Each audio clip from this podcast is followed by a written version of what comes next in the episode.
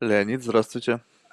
Добрый день. Как говорят в таких случаях американским присяжным, все, что вы сейчас услышите, э, просьба рассматривать как несущественное и не является основанием для imprisonment свидетеля.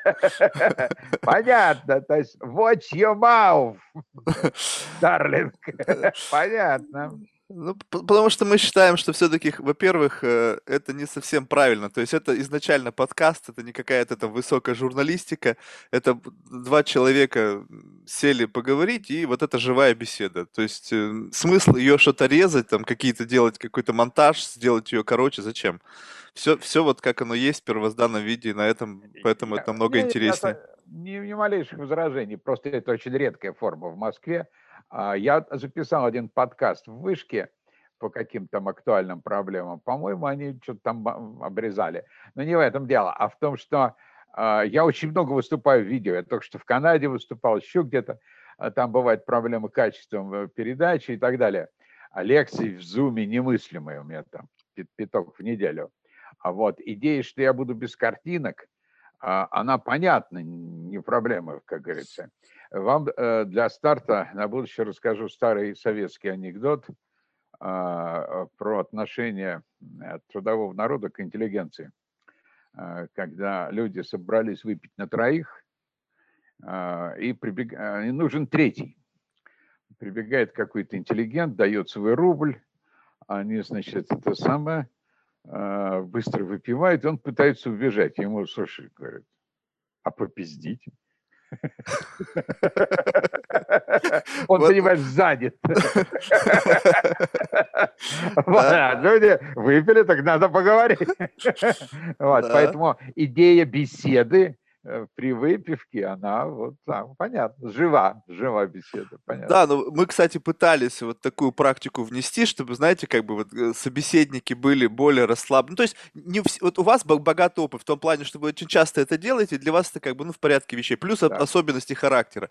Некоторые люди, они все равно чувствуют себя скованно, плюс, когда действительно у нас как бы вот эта первая с вами связь, да, то есть не каждый человек может так впрыгнуть сразу же быстро в такое какое-то общение, и мы, мы хотели внести там, ну, в зависимости зависимости от предпочтений. Там кто-то там косячок выкурить, кому-то там бокал вина выпить или там рюмочку.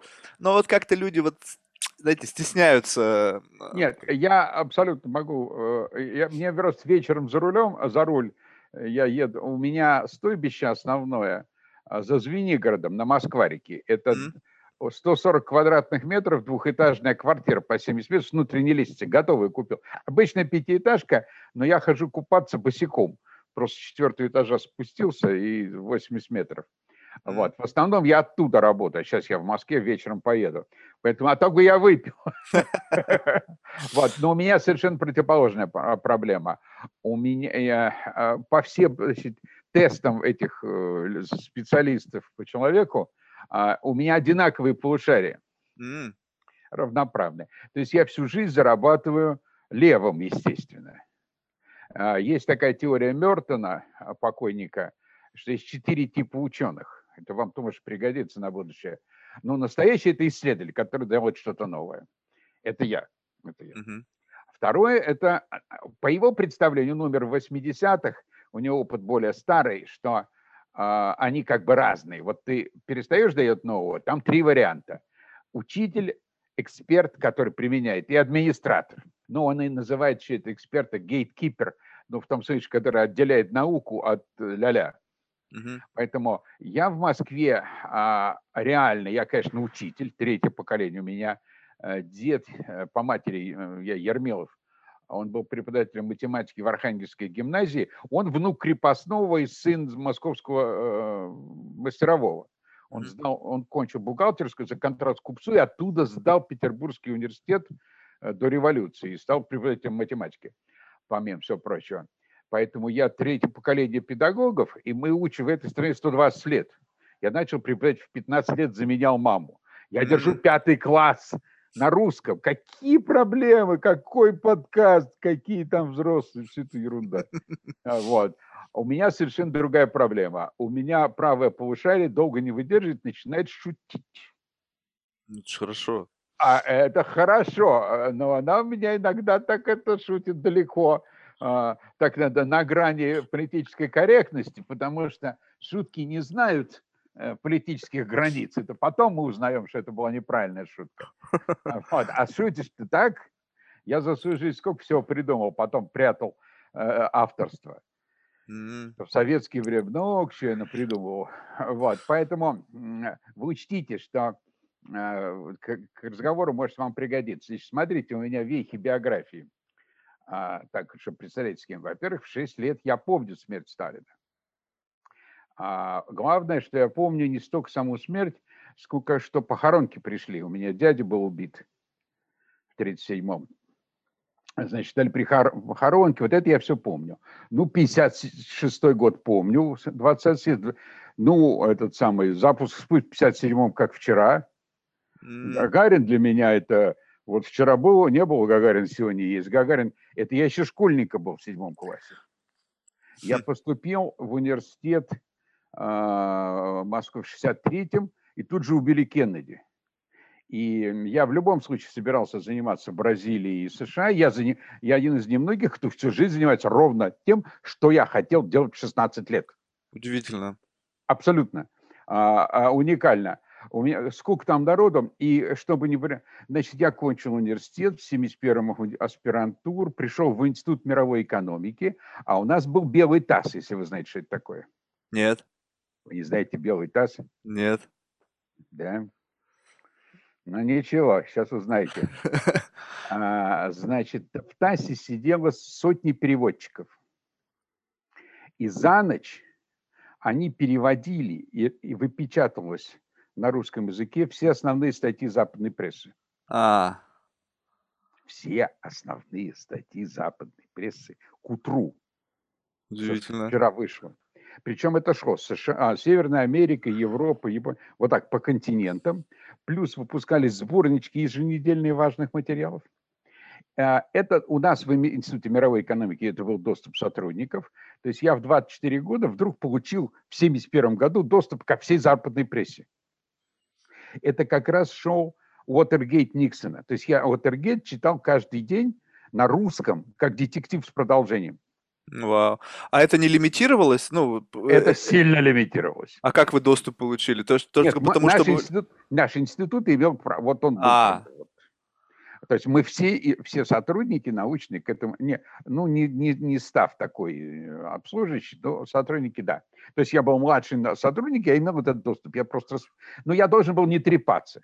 Mm. Ну, тогда бы выгнали там с лишними. Теперь, значит, это раз. И плюс, значит, я думаю, что в областях это имели члены обкома. Но не рядовые, а вот верхушка, так сказать, секретарь, идеологический, идеологический отдел. То есть вот они это получали. Вот. И на это стояла система. То есть все все знали на самом деле.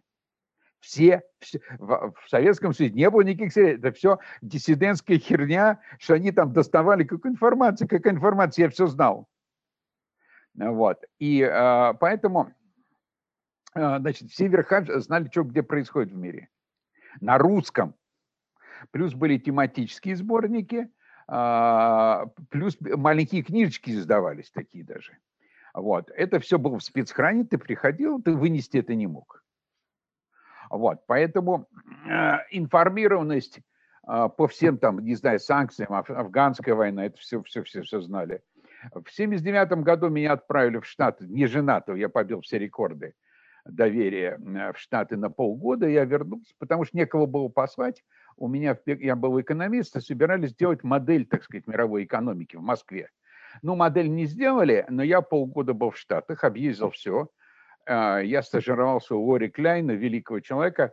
Он в 80-м получил, я в 79-м у него был, в 80-м он был, он получил, он единственный Нобель, получил Нобелевскую по экономике за что-то дельное, за прогнозы, mm-hmm. а не за теории. А вот, мы с ним дружили, он недавно умер.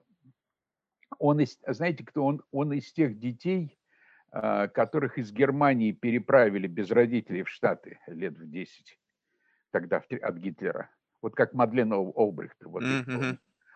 Модель Клейна Галбергера 46 года, на ней стоит все современное прогнозирование.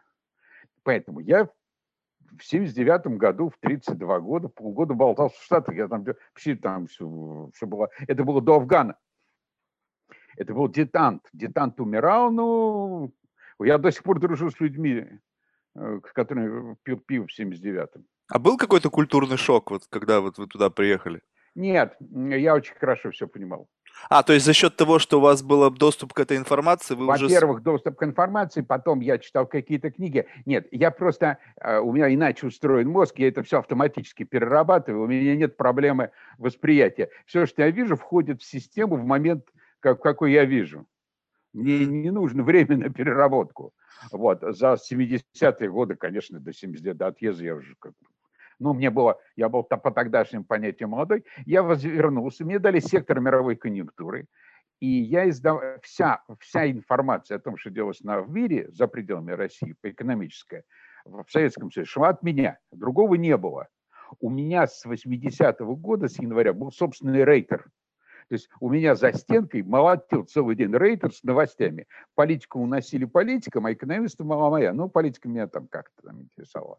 Знать-то я все знал, но э, практически все, кто занимались всякой конъюнктурой, и потом, они и сейчас кто занимается, большая часть их у меня работала в разные времена. Потом я сходил, я был замминистра финансов в Гайдаровском правительстве. То есть, когда мы 6 ноября 91 года въезжали в Белый дом, нас было 12 человек, я был в, этом, в этой банде изначально. Интересно. А в 92-м я сказал Гайдару, что, а, да, первая статья о приватизации Григорьев Алексашенко. 92 год это я. А, и там 500 э, дней я был в основной команде в 90-м. А всех этих президентов и Бушев, и Горбачевых, и тогда я знал тогда. А, Клинтонов. Я, младшего Буша нет, но Чейних я много раз видел. Вот. Э, и а, там получилось так, что когда а, Чубайс с Гайдаром решились на эту приватизацию, я им сказал, что это провальное дело, абсолютно провальное дело. Я написал специальную бумагу, которую издал только в 2010-м. Она издана. Mm. Мой доклад, мой меморандум Гайдару, я пришел и сказал, это кранты, это вот, все, это, вот это делать не надо. Вся старая Москва реформаторская знает, что я это сделал там полста человек, это, ну, как вы говорил Мюллер, что знает двое, то знает свинья. А вот, а это, то есть, а теперь это опубликовано. И я сказал, что это, отпусти меня. Вот меня отпустил, я уехал на пять э, лет в США, в Вашингтон, в Мировой банк с советником, там я э, завершил образование, вернулся уже в полтинник и вернулся в преподавание. То есть я продолжаю делать сейчас все, что я делал всю жизнь, я преподаю, я читаю пять курсов. Значит, смотри, я читаю введение на, в мировой экономику на первом. Я читаю российскую экономику на английском для четвертого курса добровольцев. Я читаю там какие-то, неважно, какие-то курсы своим магистрам. Я читаю различия между англосаксонским, континентальным европейским, азиатским капитализмом для магистров, политологов на английском, там большинство иностранцев. И я читаю аспирантам курс «Мировая экономика, теории и реалии», где я э, гроблю на каждой лекции хотя бы одну Нобелевскую премию. Объясняешь, она не работает. Mm, интересно. Ну, факты, факты уехали, она описывает факты, которых больше нет. Ну, там премии 6-7 за год я делал. Вот я сейчас посреди этого курса, они у меня по вторникам, вчера у меня четвертый курс, то есть я читаю на двух языках практически все, что можно себе представить. Ну, вы видели какие-то там... Да-да-да, почитал, э, очень интересно. Штучки такие какие-то.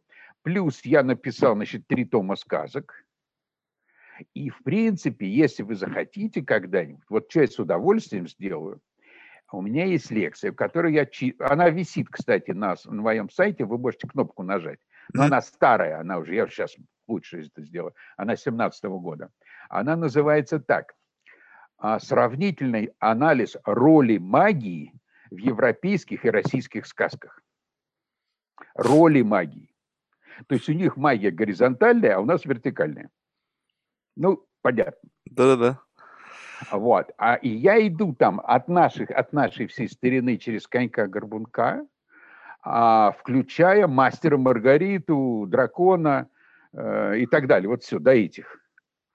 А на Западе я иду от Кретьена Детруа э, до у меня есть там, то есть у меня этот курс еще и прочитан отдельно, 15 лекций, это отдельность, но это долго. А, вот, но я заканчиваю, у меня есть лекция по игре тронов, ну, чтобы вам было понятно, одна фраза из лекции про игру тронов. Ну, вы смотрели, наверное. Да. Вы знаете, я вам скажу одну вещь, вам она понравится, э, потому что это не то, что вы ждете. А, это очень похоже, да, значит, «Игра тронов» на самом деле смоделирована, конечно, со Столетней войны, это понятно, вот со всех этих мерзостей. Я могу сделать еще более мерзкую историю Европы. Там ну, не все взял, что я знаю из, из гадости и из убийств. Но из «Игры тронов» не может выйти 18 век. Mm. Век разума. Там нет, там нет монастырей, знаний, там нету, там нет накопления частного разума. Там это у них зацикленная штука наверху, на, интри, на вот этим самым. Mm-hmm. То есть там нету очеловеч... процесса очеловечивания. Да. И, значит, здесь я заканчиваю мастером. Да, ну я по дороге там подгребаю. А, а, значит, у меня есть отдельная лекция, знаете, на какую тему? Почему в Европе не было больших сказок сто лет. После Гофмана и до э, сказок 30-х 30 годов было сто лет не было сказок. А как Олег... вообще вот такой поворот случился? То есть вот тут такая фундаментальная... Правая полушарие потребовала свою долю. А, интересно. Нет, а... это, это совершенно понятно. Я, на, я написал первую сказку, я написал за 20 дней, я, за 40 дней все придумал, это называется магическая комедия. Нас трое. Есть mm-hmm. божественная комедия, человеческая, есть магическая. Ну, трое нас. Ну, mm-hmm. ну, ну, ну, ну, ну, трое. Вот. И должно быть 12 магических лет. Но я написал еще пролог про «Трудно быть принцем». Это инверсия. Обычно это борьба хорошего и плохого мальчика за какую-то принцессу, а здесь это борьба плохих принцесс за одного хорошего мальчика. Mm, интересно. Это, Мое любимое место, я вам продам одну фразу из этой сказки. Там герцогиня, которой лет 40, у нее взрослый парень, она рассказывает, как она замуж вышла. Ее отправили, это примерно 1700, 700 год. Она, ну, типа из Австрии едет в Италию, выходить замуж. На них нападает на караван, она очень красивая, 17 лет. На самом деле это был заговор, чтобы ее украсть в гарем. Но она отбивается, потому что папаша военный, она отстреливается, и в мужских штанах, в какой-то рубахе, значит, уезжает в лес. Лес волшебный. Выбраться она оттуда не может, она там застревает. И вот она сидит как-то утречком босая, есть, рисунки есть, там вот такие рисунки. Босая, значит, в рубахе. Ну, я велел за э, грудь прибрать все-таки. А то она, а, художник нарисовал ее там, это, чуть не кормящий. А, ну, маньяк, ну, знаете. Вот. Она сидит и шум на дороге. Она хватает пистолет и кинжал, выскакивает на дорогу босая в таком полураздетом виде. Там джентльмен добивается от разбойников. А разбойников послали за ней, конечно. Вот. Она присоединяется, он ранен, там слуги его убиты. Они вдвоем, значит, с джентльменом порешили всех этих разбойников в крошку. Она немедленно выходит за него замуж. Ну, то есть они тут же отъезжают. Он местный герцог, она немедленно выходит за него замуж. А, это самое, а через 20 лет рассказывает. «А, знаете, говорит, в принципе, я против того, чтобы юноша и девушка на первом свидании обязательно кого-нибудь вместе убивали. Но в нашем случае это пошло совершенно отлично. Вот, поэтому, если когда-нибудь решитесь на такой экзерциз, я могу а, проиграть, сделать такую гармошку на два часа про э, сказки европейские и наши, э, как вот они... Пере... То есть это не литературное ведение, а социология. Mm. А вы с прицелом на какую аудиторию создавали эти произведения? Это взрослые, конечно. Там, там нету открытого секса, в этом смысле это можно давать детям, потому что пролог я издал с картинками. Там, очень, там совершенно замечательные рисунки. А вот. Но идея заключается, конечно, это переосмыслить весь эту область. Поэтому у меня есть курс про чужие сказки, где моей нет, mm. а моя написана отдельно. Совершенно Интересно. отдельно. Это для... И продолжение следует. Я сейчас... У меня опубликовано 4 магических года. А, это, то есть у меня опубликован миллион знаков сказочной Вау. продукции.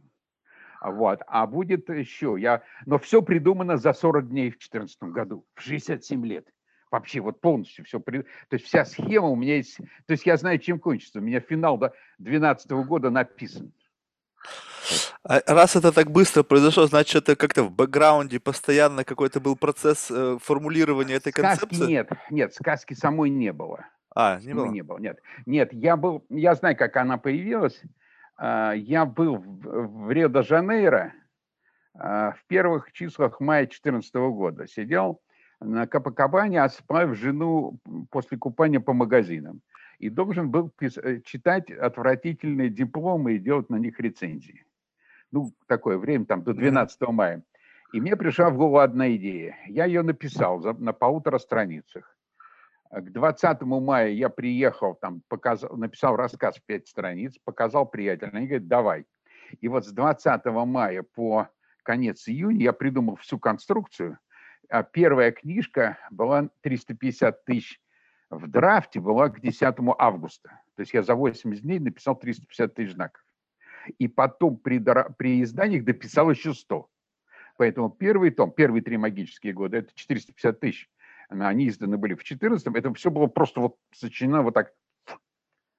А вот через два года я издал четвертый год, потом издал «Принца», и у меня лежит недописанный пятый-шестой год, э, просто они сделаны, мне просто нужно, я никак не могу оторваться от человечества на месяц и дописать. Я сделаю это, это я сделаю в нынешнем году. А какие рецензии были, как это было воспринято? Вы знаете, очень странно. А, во-первых, рынок забит э, таким количеством ширпотреба. Там я никогда не делал рекламу. У меня есть огромное количество людей, поскольку это висит у меня на сайте, которые читали. И, но у меня нету какого-то большого э, фан-клаба, с которым я взаимодействую. Это все-таки очень sophisticated. Эта штука написана не для школьников. А, это не секс. А, это, потом это чисто московское вообще произведение. То есть там, а, там мои колдуны вызывают Пушкина а, на лекцию в университет. Есть университет там внутри пространства магического Подмосковья. Все вокруг Звенигорода. А, сделан университет, и колдуны вызывают Пушкина, но вызывают его не этого покойника с маской, а из 26 -го года, э, с 20, 24 -го года с юга, с южной ссылки. Э, когда у него написано буквально три произведения, он их начинает читать, ему зал читает, он даже не очень понимает, в чем дело. Там есть меню, что он съел там на обед. И, но он решил сходить в английский клуб, в котором я живу. Сейчас я сижу в 100 метрах от э, музея революции, соответственно, и бывшего английского клуба. Он приезжает, а там какой-то броневик. Там, броневик, кстати, убрали. А, значит, там что-то такое непонятное, он разбил об броневик бутылку шампанского, плюнул, уехал. Вот, то есть это все-таки, это все-таки для россиян написано. Это написано с привязкой, конечно, к какой-то местности. Это интеллигентское развлечение. У меня огромное количество людей, которые это читало, которых я знаю. И огромное количество людей, которых я не знаю. Вот. Но я вот допишу пятый-шестой год в этом году и попробую значит, может быть, создать какую-то движуху. Не, мы, а... кстати, ссылки на книжки уже готовы в описании поставим, поэтому все, кто заинтересовался, они смогут там перейти по да, ссылкам купить. Так да. что... Ну и можно, да, и есть же мой сайт этот самый. А, и последняя новость перед тем, как начнем обратно работать. А меня... я думал, мы уже начали. А это мы уже начали? Конечно. А, ну хорошо. А, да, ладно. А, Да, я совсем забыл, что у вас эта плотная система подкаста, она вот все за тобой следит. И, а, вот. Бедный э, Лев Толстой, представляете, как ему было тяжело. За ним ходила жена с микрофоном и писал, и писал. Вот. Ну, я не, не претендую, но все-таки. А, значит, у меня выходит книжка через месяц. Я вам сейчас пришлю план. Это четвертый том, это называется «Экономика переходных Вы выслали уже, я посмотрел, а, интересное да. оглавление очень. Да, это четвертый том, это там где-то 102 работы, 35 соавторов. Это фактически секретно, э, открытый секретный институт, секретный только в том плане, что у него нет названия. Э, это я и, знаете как, Кобзон и приятели. Mm. Вот. Э, у меня там 35 соавторов в разных временах. И это, но в основном это период э, транзишена, конечно. В основном это про транзишн. Там 11 разделов, там, вот в последнем еще много всякой мировой экономики и американистики. Потому что я за прошлый год сделал большую работу, больше 100 тысяч знаков про Трампа. Ну, про экономику Трампа, я не политик. А именно экономика, социология. А я сделал большую работу по Луле Досилевой, который сидит в тюрьме тоже за 80, с девочкой, собственно, со своей студенткой, она магистрант первого года, вот полноценную большую работу, но она знает португальский, ее не диплом попросили. Mm-hmm. Вот, и сделал большую, со старым приятелем, тряхнули стариной, мы сделали огромную работу больше 100 тысяч про Рузвельта. А, нам надоело слушать эту всю ерунду, э, потому что специфика а, современной жизни, и вы это, наверное, знаете лучше, что не ограничено, вообще дураков, как говорится, и в мире немного, а в России вообще нет. А, и все что-то комментируют, у всех есть мнение, а информированность у всех такая довольно-таки... Поверхностно. Ну, нет, это, это вы сказали, вы сказали, я нет. Я говорю, неравномерная. Блин, ну надо быть честным. Э, информированность у всех поверхностно, если не сказать грубо. Ну, вот я пытаюсь сейчас под, вот в этих нескольких областях, то же самое к целям устойчивого развития вышла большая работа.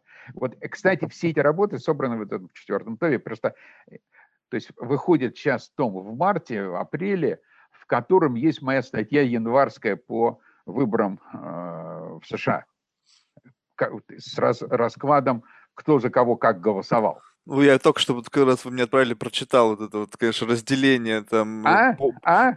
А? Удивительно, на а? самом деле. Но, понимаете, обсуждать американскую ситуацию, если ты этого не видел, бессмысленно. Ну, просто бессмысленно. Ну, я как бы 15 лет живу как бы в Америке, да, и вот наблюдать то, что сейчас произошло для меня, ну, я просто, я не понимаю, как это все вот обернулось именно таким образом? Я вам скажу, как это обернулось. А, я жил э, в США, значит, в Вашингтоне 92-97. В 93 году, по-моему, покончил жизнь самоубийством а, э, режиссер школьного театра, учитель, пожилой человек, африканец по по расовому происхождению. Видимо, чудесный дядька. Э, ставил, у него был театр школьный. Угу. Он покончил с собой. Он, видишь ли, похлоп у кого-то по спине из девочек. На него подали, э, это самое, родители нажаловались, довели до самоубийства. Вот это был момент, который для меня э, обозначил ломку Э, в сознании. Но началось это, это началось вот, вот с таких простых вещей. Это, это просто акселерирует с такой скоростью, что я просто не представляю, что будет дальше. То есть, Нет, ну, ну только что отменили же, сняли же э, Абрахам, э, назва, это название школы в Сан-Франциско. Абрам Линкольн не подошел больше. Ну что, он не подошел, не подошел. Вы знаете, Мы это, это схоже, как вот исторически, помните, это же был момент в истории России, когда вот эти памятники там убирали, там, не знаю, вот. И сейчас такое ощущение, что Америка находится вот на этом витке, который был когда-то там э, в Советском а, Союзе. А скажите, а вы вот в Америке живете, вы были в музеях эм, южан, конфедератов? Я, я был в, в Техасе, э, там э, такая, значит, там была какая-то, ну, то есть там был реальный форт, где они стояли, и из этого сделали музей, и там вот э, ну, элементы быта, ну там, в общем... Нет, нет, это, э, значит, главный музей в Алабаме, где я не был, а, я был два раза а, в Новом Орлеане, там чудесный музей, и очень интересно посмотреть с той стороны. И у них есть кое-какая литература, которая так они не, ну, они проиграли, это редкий случай, это музей, проигравший, так сказать, э, identity.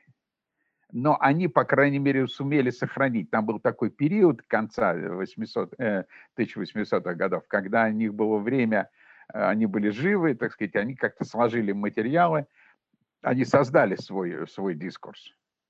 Они создали свой дискурс. На самом деле, там же главная история, она снята в the Wind.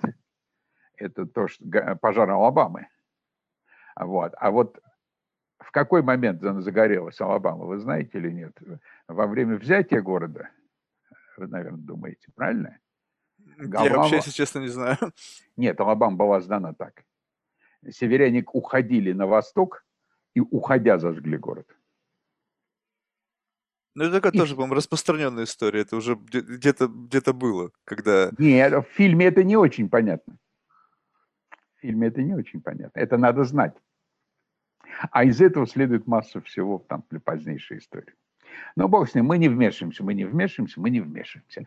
Давайте, э, что вы хотели от меня сегодня, раз уж я, так сказать, внезапно вдался в, мемуары, что сам вообще обычно не бывает, ну, куда деваться. Ну, вот сейчас я думаю, что ваше экспертное мнение, как ни кстати, лучше, когда, ну, уже, скажем так, есть э, такой период вот этой вот э, рецессии, вызванной там коронавирусом, и уже можно посмотреть назад и понять, э, что было сделано неправильно, что можно было сделать лучше, как это повлияло на текущую ситуацию, и, ну, в конечном итоге, как мы из этого будем выбираться. То есть вот если так в... об, ну, об, давайте обобщить. Тогда, давайте тогда, как говорится, пять минут занудства. Угу. Все-таки я объясню, потому что я тут замучился с макроэкономистами, которые привыкли, что у них есть одно потребление, одно население там, и так далее. А на самом деле это, а, у меня есть даже такая лекция под названием «Рецессия потребления богатых», которую, я так понял, вы апроприировали для данной передачи. Значит, а, ситуация состоит в следующем. Ну, существует, я не знаю, насколько ваша аудитория изучает социологию, но существует соци... Э, социологическое деление общества, которое, кстати, было придумано для борьбы с Карлом Марксовым э, классовым делением. Потому что класс – это борьба, а страта – это так. Ну, условно, есть две верхних страты. Up, up, up – это вот миллиардеры, грубо говоря. Upper класс – это, грубо говоря, миллионеры. Ну, там какую-то границу надо проводить. То есть вот этот э, гламурный первый процент, один процент населения – это вот up-up, наверное. А, а вторая категория – это люди, но все равно получающие, э, как сказали бы марксисты, нетрудовые доходы. То есть люди, которые получают прибыли, ренты, проценты и так далее. А снизу есть две категории. Нижние э, – low, так сказать, low-low – это, ну, от бомжей, да, это самое, но обычно это сверху сейчас мы доберемся как-то. Э, значит, э, ну, понятно, в развивающих странах там это много. Я говорю про развитые сейчас, конечно. Mm-hmm. Это где-то в пределах 10 нижних процентов. А, и э, upper low, upper low, это, ну, грубо говоря, рабочий. То есть это ручной труд, отсутствие образования, отсутствие больших каких-либо сбережений. Собственно, хотя есть богатые рабочие, типа там немецких металлистов. В середине средний класс – Значит, э, путаница среднего класса чудовищная. У каждый, каждый интеллигентный человек в России имеет свое представление о среднем классе, сам к нему себя относится, остальных нет, и, и это, это кошмар. А, на самом деле три категории в среднем классе, всего семь. А, нижний средний – это нет высшего образования, маленькие сбережения и желтые жилеты. Mm. Понятно. То есть это обслуга. Их в развитых странах может быть до 40% населения, потому что э, в промышленности занято, скажем, даже в Германии где-то ну, 27%. Это там, где есть промышленность. А реально, но это же не все там рабочие.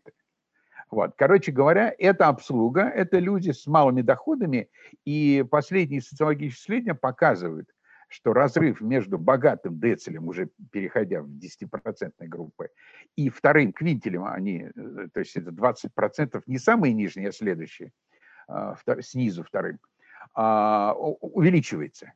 Потому что самых бедных, вот нижняя часть, их подкармливают через налоги от богатых. Ну, объективно, что это такое. Mm-hmm. А этих забыли.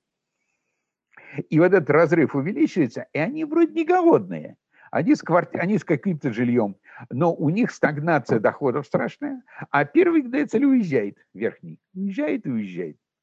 И, собственно, все эти штуки, мы это все делали уже еще до Пикетти, а, потому что, ну, у нас работал с Аткинсоном, там целая школа есть, там, там своя жизнь.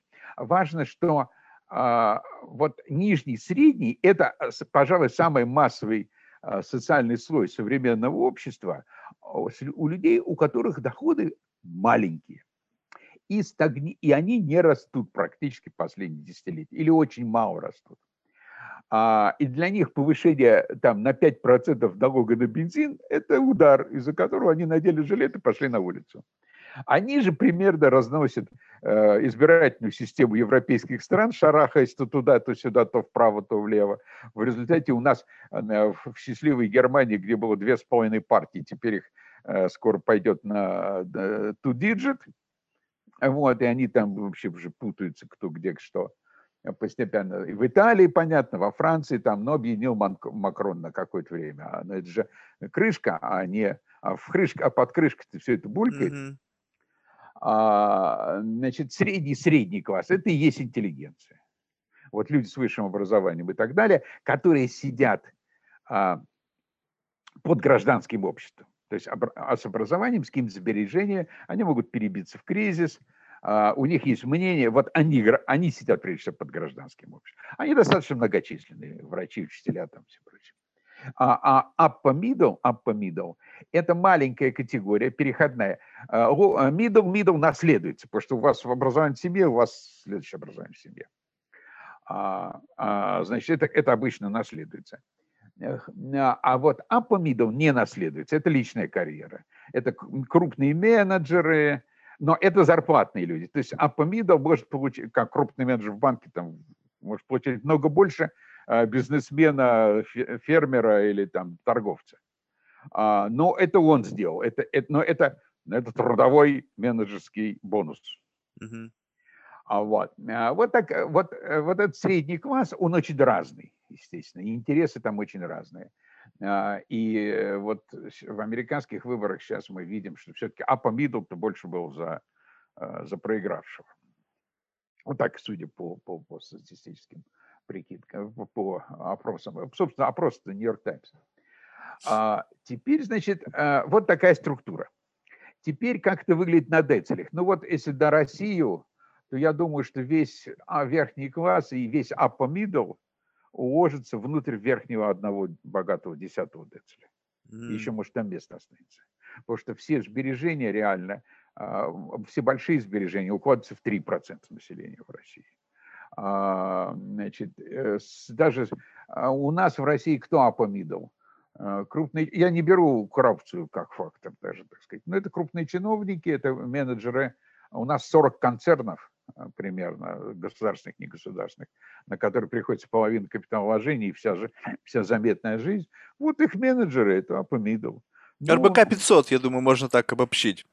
Ну, может быть, да, да. А, ну, я, вот часть профессора, ну, я Апомидов, сознаюсь, я сознаюсь. Но у меня родители middle, middle, э, э, один дед у меня печник без высшего образования, другой внук, а другой приобрел образование сам, Э, но он внук крепостного, пришедшего в Москву на заработки. Я вообще э, в двух с половиной, это самое. В общем-то, я-то, в принципе, из разночинцев, как говорится. Ну, а помидал, по факту. Э, грех жаловаться. И вот, вот когда мы смотрим эту структуру, что важно? Что важно? Что внутреннее неравенство социальное за последние 30 лет в разных странах практически не меняется том смысле, что а, десятый децель отъезжает, а в силу того, что он реинвестирует свои доходы, ну и как-то там он получает больше. А все остальная структура, вот эти соотношения. Ну и подкармливают, иногда чуть больше подкармливают. Там десятый децель, э, первый децель получал там бедный там один процент дохода, а там стал полтора. Uh-huh. Коэффициент Джини тут практически неприменим, потому что он описывает общее распределение, а нас интересуют края. Uh-huh. Вот. Поэтому вот это неравенство matters. Matters.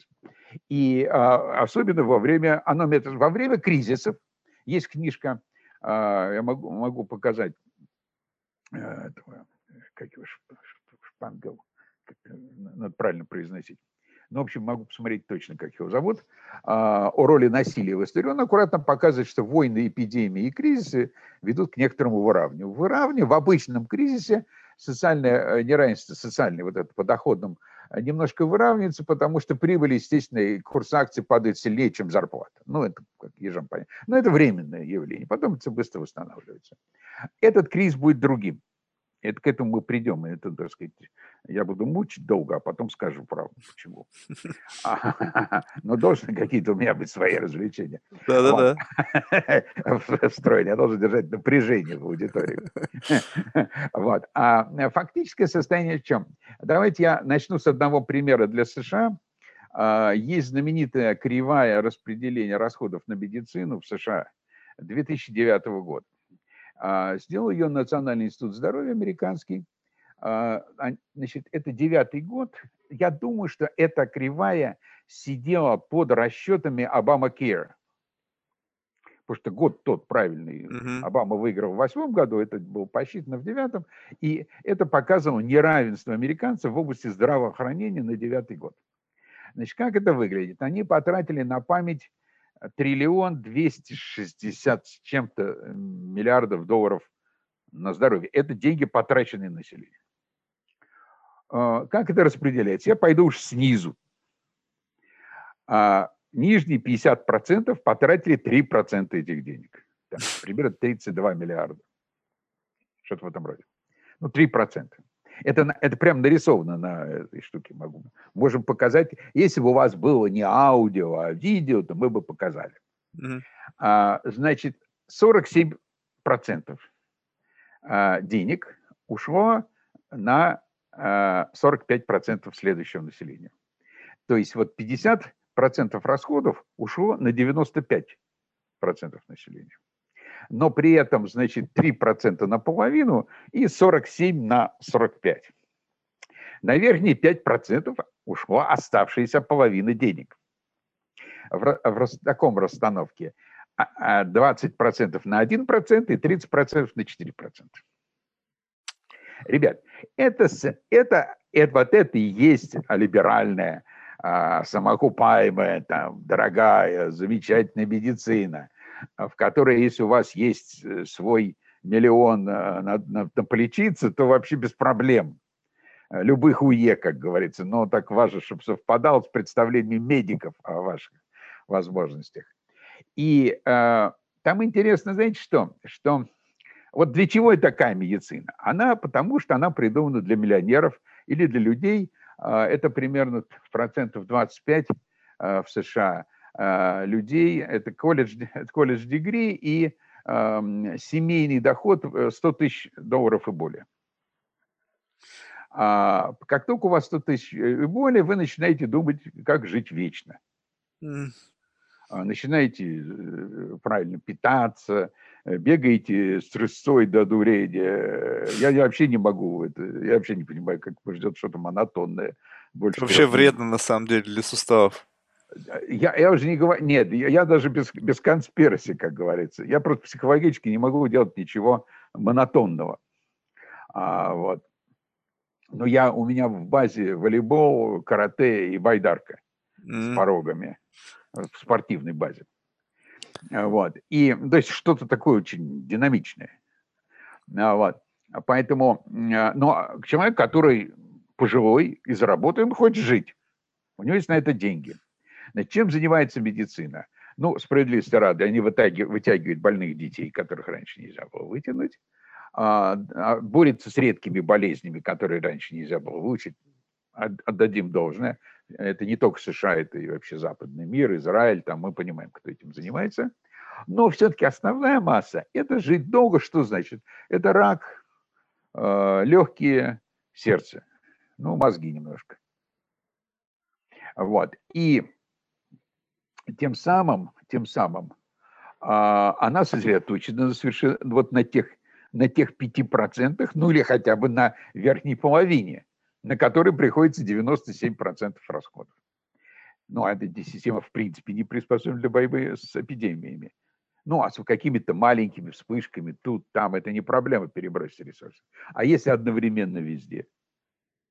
Это, это первое, это система. Угу. Поэтому, что было не так, система очень хорошая, но для другого. Кстати, в целях устойчивого развития ООН цель номер три, там, где здоровье, про коронавирус не упоминается, о нем не слыхали люди в 2015 году в таких масштабах, а про эпидемии написано к 30 году ликвидировать все эпидемии. Ну что, переписывать будем? Цель устойчивого развития. Будем переписывать. А есть десятая цель – неравенство. Там написано. Кстати, это протолкнули туда неправительственные организации, говорят, продавили. А сократить неравенство между странами – это теорема Нобелевского лауреата Солоу. Это его статья 56 года, что при росте должно сближаться между странами. Ничего не сближается. А, то есть она э, все ее учит, но по факту не сближается. А э, кластеры медленно расползаются, знаете, как вот в космосе, чуть-чуть на графиках. А внутреннее социальное неравенство риджит, с тем исключением, что, естественно, реинвестирование миллионеров, э, она продолжается, и они вот эти десятые богатый децель или миллионер, там внутри миллионера, и плюс какие-то люди, но у них есть сбережения, они постепенно отъезжают от остальной массы. А, есть специальная работа по шведам.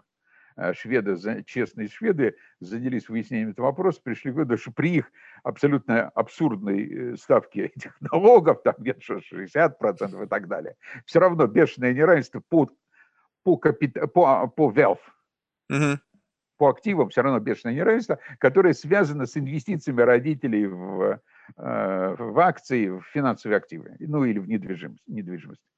Поэтому, а, а, значит, в Швеции колоссальное неравенство по э, э, низкое, как у всех скандинавов, неравенство по текущим, потому что э, по текущим доходам, но колоссальное неравенство по капиталу. А, по, ну, это, ну, это называется wealth. Я даже не Assets. знаю, как это по-русски. Нет, это не есть. Благосостояние. Ну, нет, это богатство в буквальном смысле, имею в виду сумму э, недвижимости и актив, вот так вот положение общества. И э, верхний слой шведов, конечно, они, так сказать, это наследственные, так сказать, ресурсы. Вот это их шведская, шведская собственная школа, это не не мое изобретение. Вот. Они просто показали, что реальные доходы все еще зависят от старых вложений. Есть кривая Гетсби, кстати. Э, есть один американский ученый, очень милый, который, Корак, по-моему, его фамилия, через Си, а, который всю жизнь значит, э, исследовал связь доходов детей от доходов родителей, и э, никто про него не знал. Тут вышел фильм «Великий Гетсби», и он переименовал свою кривую в кривую Гетсби. Great Gatsby Curve. Теперь все его знают, все его все читали, забыть невозможно, я показываю студентам. А, а там очень просто. Он, собственно, что утверждает? что наибольшая связь доходов детей у роди, с родительскими, она в англосаксонских странах.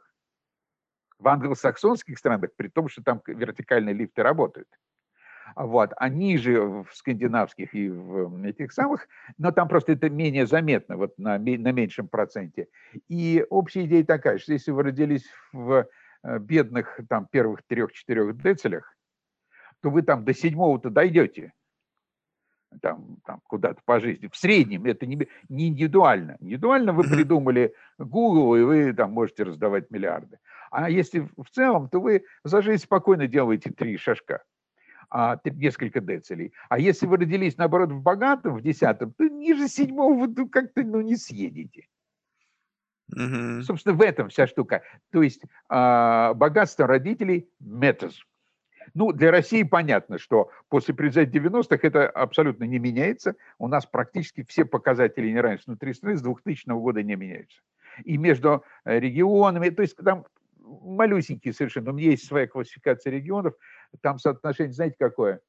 А, если взять ВРП, только э, региональный продукт э, за 100 страновой, то самые богатые регионы, это, это Москва, Питер, значит, и нефтяники, 6-7, их средний уровень на душу ВРП 140 к национальному. Промышленные регионы 80 к национальному, средне развитые 60 к национальному, и бедные 40 к национальному, как группа в среднем, не, не вдаваясь в отдельные. Mm. И вот эта структура не меняется с 2000 года. Вот, вот как это, ну, понятно, что если регионально, и то же самое в социальной. Практически доля а, пятого богатого децеля в доходах в районе 47%. Кстати, точно так же, как в Англии. Вот мы теперь описали всю эту систему, мы понимаем, как там лечится. Ну, чтобы кончить с лечением, скажу, что самое большое падение услуг, э, спроса на услуги в США во втором квартале прошедшего года, ну, который вы там все пережили и как бы наблюдали – было в медицине, в healthcare. А, колоссальное снижение затрат населения на healthcare, несмотря на коронавирус. Потому что люди с перепугу перестали бегать, делать анализы и консультироваться у психолога, как же дальше, дорогая редакция, ежели кругом вот что-то непонятное. Вот я то, что должен там расслабиться, подпрыгнуть там. Ну вот, вот все вот, эти, вот все это накрылось. То есть, вообще говоря, э, это уже кризис богатых. Теперь, э, э, теперь главный, так сказать, осиновый кол в, в образ жизни богатых произошел же очень просто. Карантины. Давайте пойдем снизу вверх по этой системе. Ну, бедные, что потеряли бедные? Бедные потеряли работу, понятно, там, им как-то помогают. А из образа жизни что они потеряли? Ну, закрылись пивные, как при как в 20-е годы, потому что Prohibition, если вас интересует, это же э, виски-то продолжали пить, только это их пили, я не знаю, сейчас вообще люди понимают, как это было устроено при Prohibition, 20 лет, э, ну давайте коротко э, интерлюдия, как сказали бы в театре. Prohibition 20-х годов запрещено было произ... не пить, запрещено было производить, транспортировать и продавать. А вот все эти э, штучки из, э, в джазе только девушка, это все фигня. А реально были рюмочные – закры... секретные рюмочные, они назывались у американцев speak easy или speak easy, я же не могу произнести мыслительно не могу. А люди забегали, быстро выпивали. Появился white mool виски, и смертность от плохого виски была выше, чем до. А, примерно они откормили мафию за 20-е годы очень простым способом. А, править федералы имели налог на, э, на продажи Э, миллиард в голову в федеральный бюджет. Вот, это федера... вот эти налоги ушли мафии, естественно. Вот. Но виски перешли э, на крепкие и перешли на крепленные вина. То есть люди забегали, выпивали, speak easy 5 минут и убежали. Вот как я вам говорил в одном из этого самого, а поговорить. Угу. И убегали. А пиво, вот посидеть с пивом было нельзя. Поэтому главное, что было закрыто, это пиво. И когда, а, значит, отмена прошла, проголосовали еще в 1932 году, а, Рузвельта инаугурировали 4 а, марта 1933 года. 5 марта он закрыл все банки, поскольку шли набеги на банки, там надо было закрывать. Он потом открыл только 60% из них, там после чистки. Он закрыл все банки и открыл пивные с 28 марта. Видите, как шикарно это все получилось. Ну, кстати, он на инаугурации, у него была такая антиолигархическая э, э, риторика, с которой его бы сейчас не зарегистрировали ни в, США, э, в качестве кандидата ни в США, ни в Бразилии, ни в России. А в инаугурационной речи он сказал, что они выгонят меня из храма. Хм. А? А? Знаете, у меня интересная история. В Лонг-Айленде мы ездили там э, в один особняк, Gold Coast, и там была потайная комната, это как раз особняк с тех времен, как раз-таки там был барчик, и вот там, там, как говорится, вот эти вот э, интеллигенция того времени, там политики, там бизнесмены попивали виски в, в такой очень, как бы, колуарной атмосфере, чтобы, не дай бог, никто не заметил. Правильно, правильно. Такие комнаты были у католиков в Англии, и в Голландии.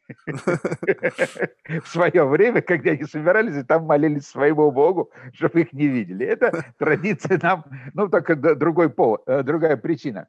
А, вы правы совершенно. Но я к тому толкую, что э, вот э, проблема, так сказать, относительно небогатых классов, это проблема, в которой марксизм ошибся. Он думал, они думали, ведь чем логика марксизма? Что вот все переход в царство свободы, высокая производительность труда, все сытые, довольные, и у всех много свободного. Помните, пятый сон Веры Павловны, если кто читал? еще помню, вот они там все танцуют, там у них какое-то свободное время, они читают, э, у Маяковского сидят папаши, каждый хитр землю попашет, попишет стихи. Вот этого тотально нет нигде. Самое развитое общество, денег навалом, в смысле навалом по сравнению с тем, что было там при пролетарских революциях. Все сытые. А что им, а все, что им надо? Пиво, а, американский футбол или не американский футбол? А, и типа что еще? И, в общем, бронь в основном... То есть, а, э, ну, еще нужно какого-то внешнего врага, чтобы людей занять новостями. Mm-hmm. Вот. То есть людей надо занять какими-то э, гламуром, преступлениями, журналами, бракоразводными процессами звезд. То есть людей надо занять. А тут приходит коронавирус, и ничего, кроме занять по телевизору, не остается, потому что невозможно пойти на стадион и в пивную. То есть а, а, обездоленные классы в этом смысле, конечно, гораздо больше бедные, плюс потери работы. Что произошло? Э, э, ну, средний класс, э, кстати, увольнений там было гораздо меньше, потому что это профессии, которые должны работать и в любых обстоятельствах. Вот. А, там даже ну, не было больших увольнений по миру. Э, вот, и платить за зарплаты, но они не могли тратить. У них образовались э, излишние сбережения. То есть э, моя идея стоит в том, что главный финансовый эффект карантинов – это принудительные сбережения пятого богатого децеля, у которого mm. во всех странах ну, там по-разному. В Китае это 15% верхних. У меня там девочки сидят с, дип, с китайским диплом пишут. Это, у них 15% вот этих от, отъехавших. У нас, скажем, 10, в Соединенных Штатах, наверное, 20 и больше. В Европе нормально 20 укладывается. Плюс-минус процент никого не волнует. А статистика построена вот на децелях и квинтелях. Поэтому, то есть вот эти, э, в Евросоюзе э, в третьем, втором-третьем квартале еврозоне норма сбережений, это статистика автоматически выскакивает по Евростату, норма сбережений населения, у населения из личных доходов подскочила с 13,14% на 24,25%. Да, но это же не у всех, это же у тех, у кого они есть. Поэтому а, практически закрытие Венской оперы для московских туристов – это главная потеря. Музеи и оперы в Европе, куда народ начал летать так на, на уикенд, признак, признак Э, состоятельности в Москве. Он где? Вот это уже upper middle. Mm. Вот. Это, это, это еще не свобода в деньгах, но это уже как бы calculated luxury. Mm-hmm. О, дарю термин calculated luxury. То есть это не то, что ты можешь всегда себе позволить, но можешь рассчитать. А, интересно. А вот, ну, то есть это Потому что очень много людей, я просто очень много людей знаю, у которых нет большой свободы в деньгах. Но в Вену на какую-то, но в Вену на какую-то выставку они летали. Mm. Вот. Значит, за, что закрыли? Музеи, э, рестораны. Все ходят в какие-то пивные, но все-таки пятый децель ходит в другие рестораны. Это другая занятость, другая зарплата тех, кто там работает, э, другие, другие расходы, другие налоги. Значит, это закрылось. А, сам, и, соответственно, курорты. Больше всех пострадали э, Испания, Италия, Франция, у которых было по 80 миллионов туристов в год. Там остались совершеннейшие копейки. У меня сидит проект, где пять девочек. Одна с немецким на Германии и Швеции, одна с немецким же на туризме, диплом пишется, четвертый курс, э, Испания, Италия, значит, Франция. А в Италии Испании самый тяжелый кризис в Европе там порядка 9%, в еврозоне минус 7%. При том в Штатах там что минус 4,5, у нас там 3,5. Вот это самые пострадавшие. А, потому что на, все, нет ни Парижа, ни Мадрида, ни Барселоны, как вы знаете, ни Венеции, ну, ну, ну, ну ничего нет. А, вот. А, соответственно, все, все там не заняты. А, или там не зарабатывающие. Там, там все-таки другие деньги крутятся, чем они в налогах показывают. чаевые, по чаевым все-таки налог никто еще не платил. Ну, то есть, э, конечно, Минфин думает об этом, но пока не получается. А вот стоимость, стоимость мониторинга дороговато, даже для, для big data. Вот, поэтому а, вот ограничение на потребление богатых, да, значит, соответственно, все дорогие курорты где-то, вот это все закрывается, а образуются огромные деньги. Поэтому, забегая вперед, раз уж мы застряли на социальной структуре, то почему этот кризис отличается от предыдущих, и богатые станут богаче, бедные беднее? Беднее просто потому, что они, если э, что-то получили в помощь или потратили свои, но они, по крайней мере, остались на том месте, где, в лучшем случае, где стояли. Или там средний, нижний вот эти вот, ну, скажем, нижний, нижний средний класс или нижний. То есть, ну, в любом случае, вторая половина населения, если по штатам, вот по той кривой. Они в лучшем случае остались, где стояли. Значит, все, что вверх, кто а, там не поехал в отпуск, что такое 24% сбережений? У немцев прям было, прямо июль, 20% сбережений. Значит, не поехали в отпуск. То есть, конечно, это не поехали и средние на свою неделю на Кипр там или в Турцию. Ну, это понятно. Ну, у нас, кстати, то же самое. У нас только разница в том, что наши не поехали, деньги дома остались. И, соответственно, они, а, мы же импортируем, э, что такое э, туризм россиян? Это импорт услуг. Вот. А для а, значит, для Франции, Италии и Испании это экспорт услуг. Так вот, потери вот этих десятков миллионов – это колоссальный совершенно удар по экономике. Вот. То есть вот это точно кризис потребления богатых, своих и приезжих туристов. Причем именно в бизнес-сегменте. Конечно, массовый турист экономи тоже важен, ну, вопрос нет. Но все-таки, все-таки а, если вы посмотрите, кто сколько, насколько приезжает, в каких курортах, каких отелях, каких ресторанах, сколько тратит помимо этого all-inclusive, понимаешь ли, вот, то, конечно, это кризис употребления богатых. Вот, но что получилось у богатых? У них оказались на руках, причем это потом месяц, потом два, ну, вообще сейчас уже год. Представьте себе, что огромная доля потребления – оказалась невозможной. Деньги остались, с ними надо что-то делать. В это время правительство начинает заливать, центральные банки начинают заливать. Значит, АМФ, Международный валютный фонд, утверждает, что в прошлом году залили 12% мирового ВВП. Это октябрьский их outlook. А, значит, Минфины покупают какие-то, те самые выпускают какие-то бумаги, кто-то покупает, частично покупает на деньги, которые за даром ЦБ дали кому-то они mm-hmm. где-то там смыкаются. Часть этих денег попадает к состоятельным людям. Вы не, теорему безбилетника никто не отменял, если знаете, что это такое. Ну, это, а вы от этого не можете уйти. Плюс домашние сбережения. И в результате э, не инвестиционные банкиры создали этот бум, который они теперь впаривают всякие индексы, да, говоря, как они гениально, так сказать, в своих кризисах все это сделали. Я, конечно, понимаю, что, э, так сказать, не откажешь человеку Э, в успехе на базе его собственных, так сказать, изобретательностей. Но объективно это, это, это фактически ЦБшники, про, они частично с Минфинами проинвести, про, э, про, э, просубсидировали потребление бедных и покупку богатыми недвижимости и акций. Угу. В результате мы имеем абсолютно ненормальный кризис в этой части.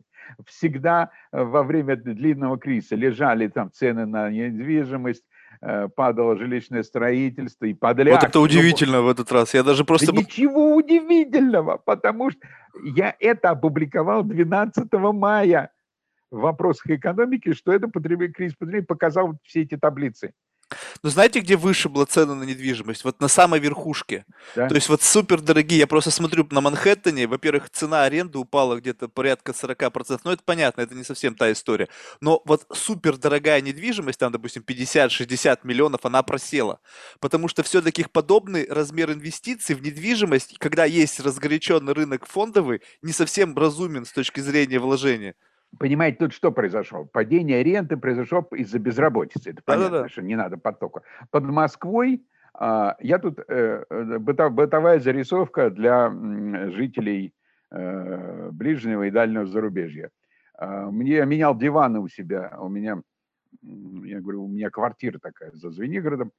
большая. Я менял диван и отдавал диваны старые бесплатно. Приезжает риэлтор – а, дама такая приятная молодая дама, беременная, с какими-то мужиками, видимо, одноклассники безработные, которые у нее подрабатывают теперь грузчиками.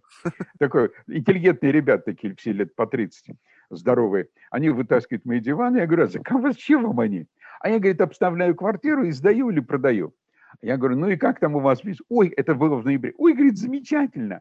Раскупили никому не нужные квартиры в воен... заброшенных военных городках. Потому что это, во-первых, бегство от денег в ожидании инфляции. Во-вторых, ты все-таки купил квартиру, как сказали бы на Украине, маешь вещь. Маешь вещь, там что-то. Во-вторых, разъезжаются. Китайцы начали покупать квартиры в феврале прошлого года. Когда э, мировая пресса несла э, свою очередную э, неизбежную чушь, что китайцы разводятся от коронавируса, в это время они покупали квартиры, потому что им, им надо было расползтись, и потому что действительно, когда их приезжали, им стало тесно. Может, кто и развелся. Но главным образом, а может, они, а, вот эти, у них на 15% населения приходятся основные активы финансовые и основные долги. Вот это они, они. Ну, может, там они чуть расширились. Вот. То есть вот а, это люди расползаются, и они, им нужно пространство. Это, кстати, повлияет на дальнейший образ жизни, как, как мы понимаем. Угу. Уже, уже понятно, куда это пойдет. И выход из кризиса понятно, как пойдет, потому что э, уравнение, я когда-то этим занимался, уравнение инвестиций в розничную торговлю услуги полностью висит на цикле жилья, особенно в Штатах, потому что когда создается новый квартал, то есть жилье, то к нему должны быть набор магазинов. Вот так, вот, так сказать, вот этот порядок. Нет квартала, нет, нет. И люди могут покупать или менять или не менять холодильник, но они точно покупают новый холодильник в новую квартиру, они переводят со старой. Это уж как бы ну, почти, почти везде.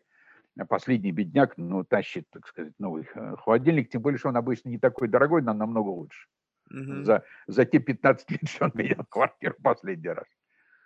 Вот. Поэтому э, я вижу выход из этого кризиса вот через недвижимость, через жилье, через изменение образа жизни. Да, ну и чтобы закончить э, со структурой потребления, э, хорошая новость для жителей Соединенных Штатов Америки, если кто не следит за своей статистикой, при всем падении вот этих услуг, они остаются в четвертом квартале довольно низкими, где-то там меньше 90% от э, до, до кризисного уровня, но по, по текущим товарам почти подошли, там за 90, ну, 95. Но, кстати, это то же самое в Германии, в Бразилии у нас. По теку, товарам текущим практически подходим к докризисному уровню везде. В Бразилии, кстати, у них девальвация большая, э, упал жутко импорт, и вдруг оживился национальная промышленность. А вот посреди всего этого коронавируса оживление в промышленности. Вот. А, ну, потому что они улетели там с трех э, реалов там, за доллар до пяти с половиной, ну, какой импорт? А, дорого. А в США подскочил а, покупка товаров длительного пользы для рекреации. Значит, практически она не падала весной. А, по по сезонно очищенной статистике, а, третий, четвертый квартал, второй полугодие 2020 года в США – товары длительного пользования для целей, так сказать, рекреации, плюс 20%, плюс 20% к четвертому кварталу 2019 года. То есть тоже, то есть это типично американский. Если недоступен дешевый труд, мы уходим в, в инструмент. Вот. Очень, очень понятно даже, как это делать. Вот. Поэтому а, богатые перестроились, стали, они стали заказывать значит, ресторан на дом, они начали развлекаться по-другому, они подкрывали себе тайных комнат, где они целуются без масок. А, мы еще потом, мы потом, они еще, мы потом еще, потом будут написаны романы на тему а, «Мой коронавирусный э, адюльтер». Ну, там что-нибудь в этом роде, вы знаете. Потом фильмы, там 50 оттенков коронавируса. Да. Что-нибудь такое будет сниматься. Но неизбежно темы нужны, нужно людей занять. Ну да, make them happy. Шоу, а, шоу must go on. Uh-huh. А, вот. И, а, но это все будет очень скоро. Это будет очень скоро. Вот, потому что эпидемия все-таки слишком затянула. Все думали, что она будет покороче. она затянулась, и хотя она сейчас падает, слава богу, и в Штатах тоже, и в, э, она затянулась очень пока еще тяжело, особенно в Бразилии, там, сказать, в ряде развивающих стран, в Латинской Америке, в Индии тяжело еще. Вот, но вроде бы спадает. И, правда, перспективы вот э, для богатых, а, тут есть одна хитрость. А, вы не можете открыть курорт, курортный городок. А, вы можете на острове каком-то, Сардине, в каком-то райончике для миллиардеров, это без проблем. Ну или, скажем, там для, ну там надо иметь миллионов 15, наверное, чтобы там где-то обитаться, ну начиная. А вы можете сделать белое пятно и там существовать. Но если вы хотите открыть э, хотя бы маленький городок в Испании, Италии, Франции на побережье, вам надо вакцинировать и убедиться, что это тотально. Всю службу авиационную, всех таксистов, бас, бас-драйверов, там, всех подавальщиц, всех убиральщиц. Э, ну, все, вы должны делать полное. Вы не можете вакцинировать, ну, что том, что вы вакцинируете туристов, а этих, вот. Во всяком случае, я, э, вакцинация в Европе э, реально невозможно массовой до конца лета, они рассчитывают. Дальше будет два эффекта. Вот эта Римская империя, которая стала курортом, Средиземноморская, вот ее надо просто всю дезинфицировать. Без нее не будет подъема в Италии, Испании, э, Франции и в Европе. Нормального такого. Вот. А для надо ее всю вакцинировать во всех частях, во-первых. Во-вторых, конечно, будет проблема. Если эти вакцины действуют полгода, как мы вроде бы были информированы, то что, вот как кончить вакцинировать Европу, так надо начинать все сначала, в сентябре. Вот я пытаюсь понять это вот, ну, может, да, может, оно лучше будет работать, я надеюсь, тогда это как-то проживет. Но, в принципе, вопрос, э, это обсуждал всю осень, и я, к сожалению, был, эм, вы знаете советский анекдот про пессимиста и оптимиста, э, пессимиста и оптимиста. Ну, расскажите просто, наверное, разные версии бывают. Ой, нет, ну, нет, я могу все рассказать. Ну, там, э, э, оптимистов коньяк, э, у пессимистов коньяк пахнет клопами, а у оптимистов клопы пахнут коньяком. Ну, это, это известная вещь. Но правильный советский анекдот, он звучит иначе. Оптимист – это хорошо проинструктированный пессимист. Ну да. А пессимист – это хорошо информированный оптимист. Вот я хорошо информированный оптимист. А я должен сказать, что я всю осень говорил, что вы не успеете э, зачистить эм, от коронавируса Средиземноморье, поэтому полноценный э, подъем в ЕС э, невозможен до осени 2021 года. Ну, когда как-то как, как это все закончится, это понятно. Но вот вопрос времени и доверия к ситуации, куда можно ехать, где можно как, потому что летом же э, все Евросоюз же сделал одну ошибку. Они в конце апреля сказали, давайте открываем границы с 1 июля. Это была рекомендация Брюсселя. Но они думали, что пандемия кончится. Ну, я не, не виню их в том, что они там что-то сознательно э, напутали. А, нет, нет, это была такой вот ситуация, думали, что она сейчас кончится. Они открылись, приехало несколько миллионов туристов в Испанию, что-то во Францию, что-то в Италию гораздо меньше, особенно в Испании было очень тяжело, они открылись, и, и, и кранты обменялись вирусами. А, значит, англичане, наверное, приехали. А, англичане, они же в Испанию ездят. Наверное, да, да, да, да. Наверное, они и съездили. Вот. И, значит, обменялись вирусами и понеслось по новой. Мы имеем вот это, мы имеем, что мы имеем. Поэтому э, следующий этап зачистки должен быть, строго говоря, надо зачищать большими районами, и надо зачищать на обоих сторонах и кто едет, и кто принимает. Вот. Но тогда возникает проблема об ответственности состоятельного человека за судьбы мира. Он должен поехать съесть, заплатить. Вот когда он съест своего мара на курорте, ему наймут человека, повара, так сказать, и так далее, и так далее, и так далее. Э, я, в Англии же были ваучеры, э, сходив, сходив в твой соседний ресторан. Люди сходили, говорят, говорят, был скачок. Но это было чуть-чуть не весной, это чуть не год назад. Ну вот вы считаете, вот с точки зрения, вот немножечко есть ведь перекос. То есть вот закрыли э, mom shops, да, вот малый бизнес, который кормил семьи многие поколения, да, то есть э, маленькие рестораны и так далее. Но при всем при этом были открыты здоровенные супермаркеты, куда набивалось толпы народу, куда, в общем, были такой перекос, когда были места, которые не закрывались, которые признали как бы essential, и там было большое скопление людей, которое могло бы являться источником для вот разноса инфекции, как Но... раз таки. А маленький бизнес, который пострадал, и сейчас люди этот год прожирали все свои сбережения, и сейчас у них нету денег, чтобы запустить этот бизнес, что повлечет за собой, ну, для многих банкротство или там, я не знаю, какое-то, не знаю, полное реформирование их бизнеса, что в конечном итоге повлияет как бы с точки зрения экономического удара намного больше, нежели бы им дали, продолжали ну, работать, поток у них там небольшой, но, по крайней мере, бы это позволяло бы им ну, оставаться на ногах. Ну, вы правы, как сказать, в смысле, так сказать, структуры фактов. Другое дело, не очень понятно, э, представьте себе, что маленькие бы оставили, а супермаркеты закрыли. И, и что? Но они а открыты, а, супермаркеты. Нет, а, а, ну, а если бы закрыли тогда? А как, как купить основную массу продуктов-то? Нет, так не нужно не закрывать было ни то, ни другое. А, нет, ну ни то, ни другое, это надо было как бы решиться. Вот. Вы знаете, э, я, э, учитывая, что эти ошибки были сделаны абсолютно всеми элитами, ну, с разной степенью жесткости и с разной конфигурацией, учитывая, что разные страны какие-то стоят на малом бизнесе, им хуже, соответственно. Понятно, что тем, где, там, где больше...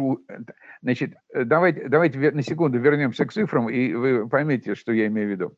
Значит, представим себе английскую, похоже, российскую систему.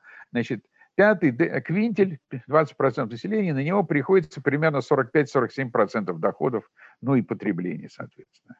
Примерно треть английского потребления 20 э, богатых процентов – это услуги. Треть. А, значит, примерно э, какая-то большая доля этих услуг попала под запрет. Ну, так выглядят, значит, э, транспортные, значит, рекреационные, еще какие-то, ну, где-то до половины. До половины. Значит, соответственно, в, в нижних квинтелях закрылись э, рабочие места, или они остались на, на мели, а, которые обслуживали этих, этих самых. А, вот. И а, во-первых, мы имеем долю потребления от национального, который упал просто автоматом. Во-вторых, мы имеем структуру по отраслям. А, в-третьих, а, кто должен ходить в маленькие магазины и лавочки? Те, кто Тут... туда раньше ходили. А это средний, это, это тот средний класс, который э, тоже сидит на карантине или, или младше.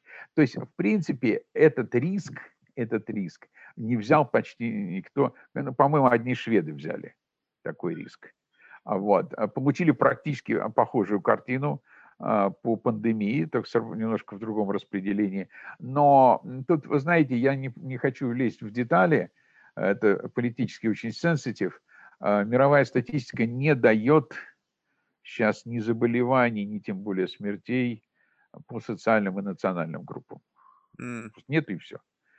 Просто нет. Потом статистики разгребут.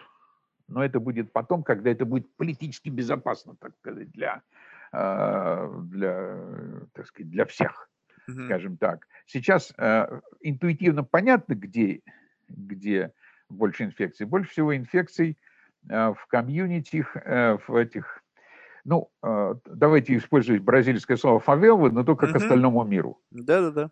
А, фавела развитых стран. В Бразилии проблема. А что такое фавела? Это dense poverty.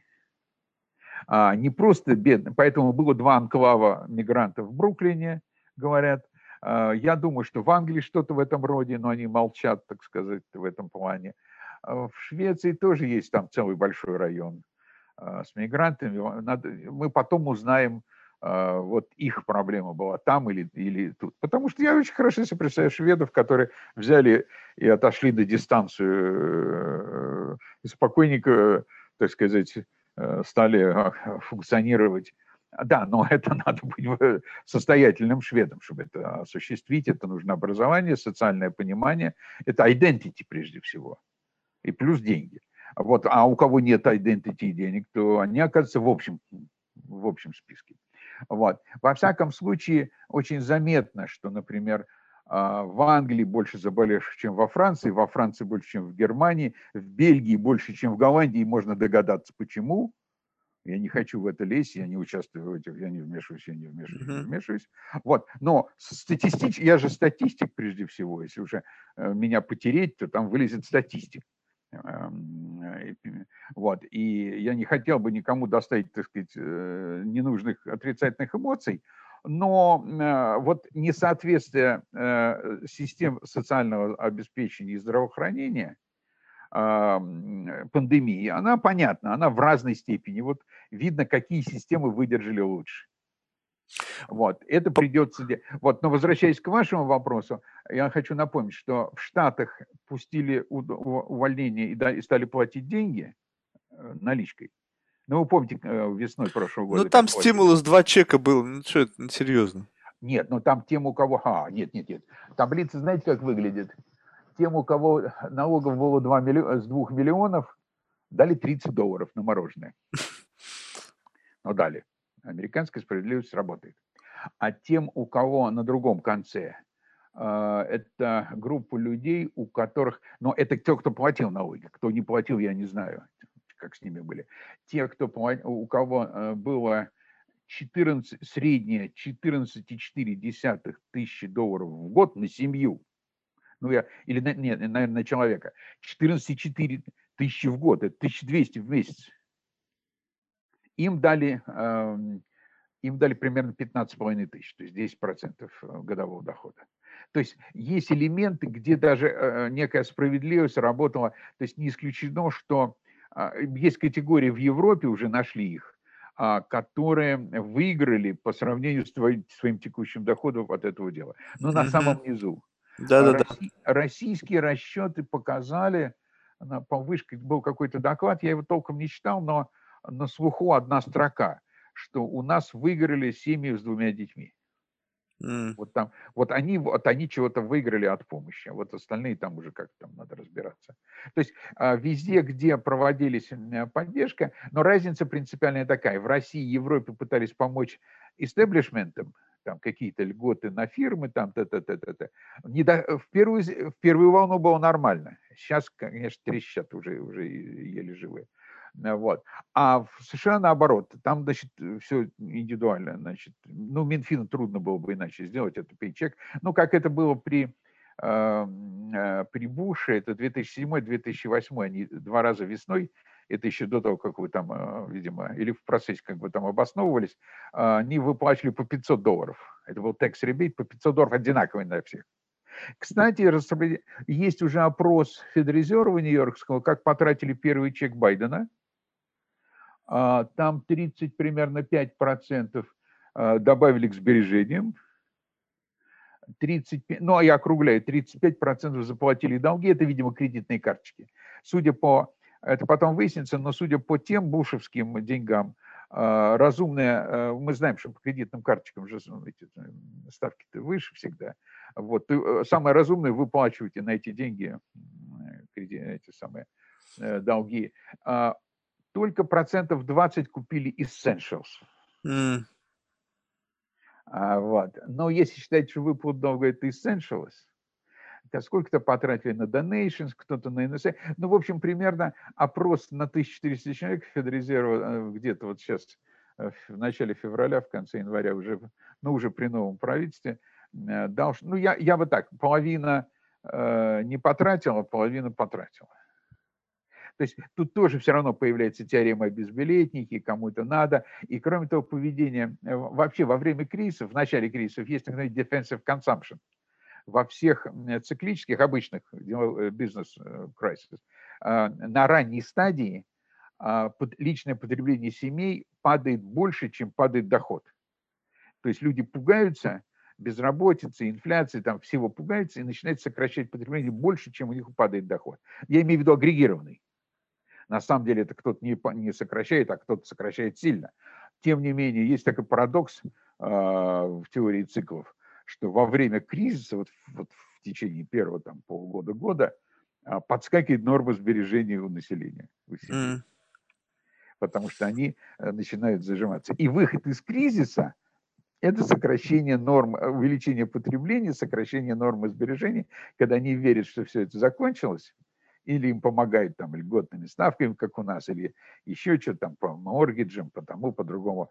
А, то есть на выходе падает норма сбережений, увеличивается потребление чуть больше, чем растет доход.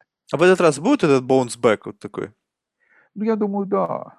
Ну, учтите, что там скорее меня волнует, как если брать личную перестройку личного потребления, представь себе, а, вот возьмем тех, кто накупил оборудование. И за, понимаете, если бы это было три месяца, да, а так это год а то ли два. Люди э, перестраивают образ жизни. Тогда они продолжают собирать, скажем, пати, но уже там не стоячие с, с пивом и с э, бутербродом, а, скажем, ресторанная пати у себя на заднем дворе.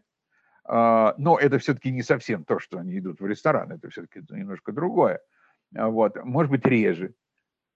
Поэтому я не исключаю, что часть образа жизни уйдет э, при перестройке, а сохранится от коронавирусного периода на домашнем оборудовании, на, на психологии. Какие-то поколения вырастут, конечно, вообще не понимают, зачем идти в ресторан, когда проще заказать. Mm.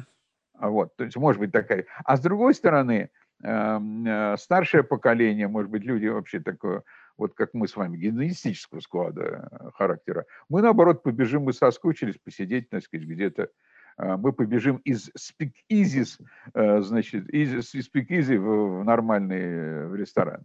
То есть такой, вот это компенсирующее. Во всяком случае, про прогибишин известно, что э, категорически, значит, э, прогибишин был проведен протестантами и такими моралистами, это понятно, и женщинами, кстати.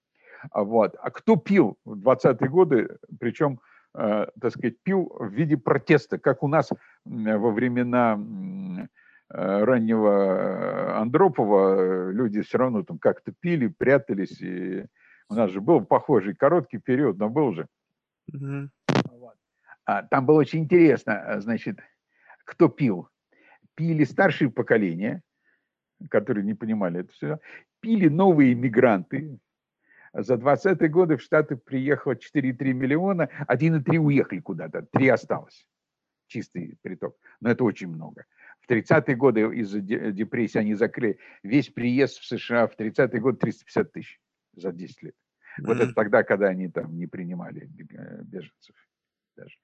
Вот. И, а, и пили, пили, значит, новые мигранты и, и ветераны войны а там это тоже было. То есть там был хороший контингент. Видимо, в 20-е годы виски и крепленное вина выпито было столько же. Деньги были потрачены такие же, только они пошли в мафии, а не, а не в бюджет. Легли в основу капиталов многих богатых семей Америки. Ну, это вы цитируете, по-моему, Ильфа и Петрова. У него была такая-то где-то фраза, значит, Остап Бендер показывал крупные состояния, все, значит, созданы, так сказать, каким-то трудом.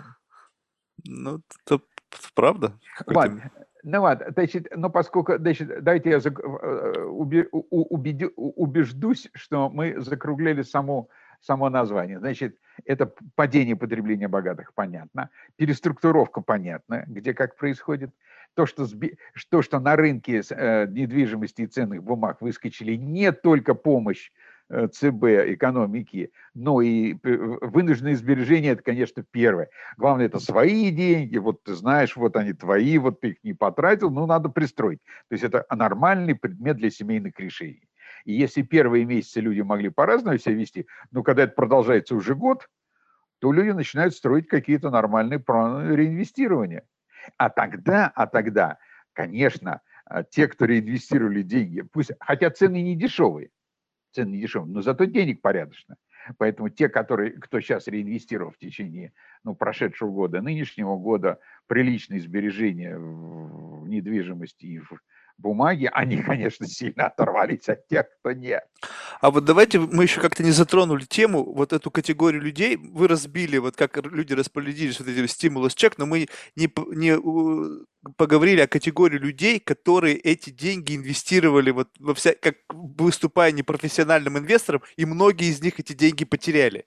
И вот этот ну, тренд, он был не искус... потеряли. Ну Пока ну как, ну, многие уже потеряли, то есть эти истории это... с GameStop, вот это вот, когда ну, GameStop был... я могу вам прокомментировать, вот это я разобрался. Значит, сейчас до GameStop мы доберемся. Значит, давайте мы смотрим. Сейчас что происходит? Мне говорил приятель, сосед, что в России появился спрос на странную категорию акций. Дешевые нет ли дешевых акций. То есть люди, у них, видимо, не было, они у них появились деньги, они хотят попробовать, не хотят рисковать, они не спрашивают, выгодно, невыгодно, растет, не растет. Они спрашивают, чтобы они были дешевые, потому что они готовы рискнуть какими-то небольшими деньгами. Они еще ничего не потеряли, они только вкладывают, просто они, учитывая, что не вкладывают на подъеме, они вкладывают не очень рентабельно, потому что самое выгодное было вкладывать э, в, в конце марта 2020 года. Вот тогда надо было все скупать. Э, и, и поехали. Угу. Вот, такой то в стиле Монте-Кристо. Вот. Теперь GameStop, по-моему, это совершенно другая история. Она связана с коронавирусом и со с нынешними делами. Она связана прежде всего потому, что люди, которые там, Reddit, какая-то группа, им нечего делать. Значит, это люди, которые приезжают, они сидят дома, они как, значит, прежде всего они, это какой-то средний, вот это точно, это middle, middle, upper middle, может, скорее даже middle, middle. Uh-huh. А, то есть это не люди с большими деньгами. А, они, а, в Афинах была термин такая гетерия. Э, с гетером не имеет отношения. Гетерия – это было э, как раз сборище аристократов, э, которые вместе обедали, решали проблемы. Mm. Вот. То есть это одногодки, однородные по социальному статусу и возрасту. Ну, по-нашему это будет какое-то такое землячество или дружба. Ну, в Риме были потом, в Риме были похоронные общества. А, это люди э, из одной деревни, из, там же народ был со всего мира, и римляне не возражали против всех богов, при условии, что ты немножко отдаешь э, местным. Поэтому борьба с христианами была не потому, что у них был другой бог, а потому что они этих не признавали. Там немножко сложнее все было, чем нам в кино показывают. Вот. А похоронные общества были очень интересны. Это землячество, у которых свой бог и, свой, и своя деревня. И они хотели, они платили деньги за то, чтобы их потом похоронили по правильному обряду. Но пока ты не помрешь, э, время идет, и они вместе там праздновали там какие-то а, очень теплые отношения, причем там было социальное расслоение большое, там были и рабы, и там и свободные. Вот, вот такие общества. Так вот, а, к рейтингу непосредственно проблема рабства не относится. А, вот. Но то, что это однородная группа людей, которые ходили в этот магазин, это уже описано, вот они просто любили этот магазин, они им пользовались еще несколько там, лет назад. Но тут есть какой момент. Помните, был американский фильм с Томом Хэнксом и этой чудесной девушкой, я не помню, как ее, а, замечательной актрисой, называется You Got Mail, mm-hmm. у которой он э, типа Барнс Новел такого, значит, типа а, гробит ее маленький книжный магазинчик mm-hmm. в силу вот этих самых. Ну, вот. И, понимаете, э, мое поколение потеряло свой э, environment. Больше того, тот environment, в котором я а, приезжал в Штаты в 79 году или даже работал в начале 90-х, он исчез практически. А вот. А я когда приезжал первый раз, еще работали те фирмы, которые были на рынке ритейловые, которые были до Первой мировой войны. Там Woolworth и так далее. А сейчас где эти вот, или там какие-то названия, местами же совершенно другие сети. Сейчас уже все забыли, что в этих магазинах в начале 2000-х, э, в начале 1900-х годов, во времена у Генри, в те времена, там же не было ценников. Вы заходили в магазин, к вам прибегала девочка – и максимизировала доход, воловой По фейсу. Доход. Да, да, да. Она, во-первых, впарила, что могла, а во-вторых, а, она пыталась максимизировать, потому что она получала бонус с процента с э, продаж. Угу. А потом, когда, по-моему, Word ввел ценник, Word, следом и Мейси, месяц, наверное, а, следом. Там у них появился э, там отдел все за 10 центов, тогда вот появился потом доллар, помните, потом теперь uh-huh. сколько. Вот. А это была целая революция, потому что половину большую часть девиц уволили. Это был большой кризис на рынке. А вот. Вот это, эта же среда исчезла. Маленькие книжные магазинчики выживают еле-еле. Там, они там открыли столовые, там у себя там еще что-то, еще что-то развлекать. Вот. То есть вот эта переструктуровка. Но это было наше поколение, оно это съело постепенно, некуда было деваться. А тут кризис, всем тоскливо, делать нечего. А, привычка играть, кстати, привычка играть во что-то. И тут их любимый магазин можно защитить. А поскольку во всех американских фирмах герой-одиночка защищает свою любимую ценность от разных врагов, а, то это было очень естественное движение. Причем они, я думаю, что им ничего не будет, потому что они не могли, э, они не знают, сколько людей положат деньги, какой это произойдет эффект и какие будут заработки. Они не могли этого рассчитать. Это было достаточно... Э, это рынок так сработал, там, по-моему, на какие-то миллиарды. Не, э, это было, но сама процедура, это реак... А, а, если бы они были заняты чем-то в обычный период в подъема, играли да, бы, да, да, да, им было бы не до этого.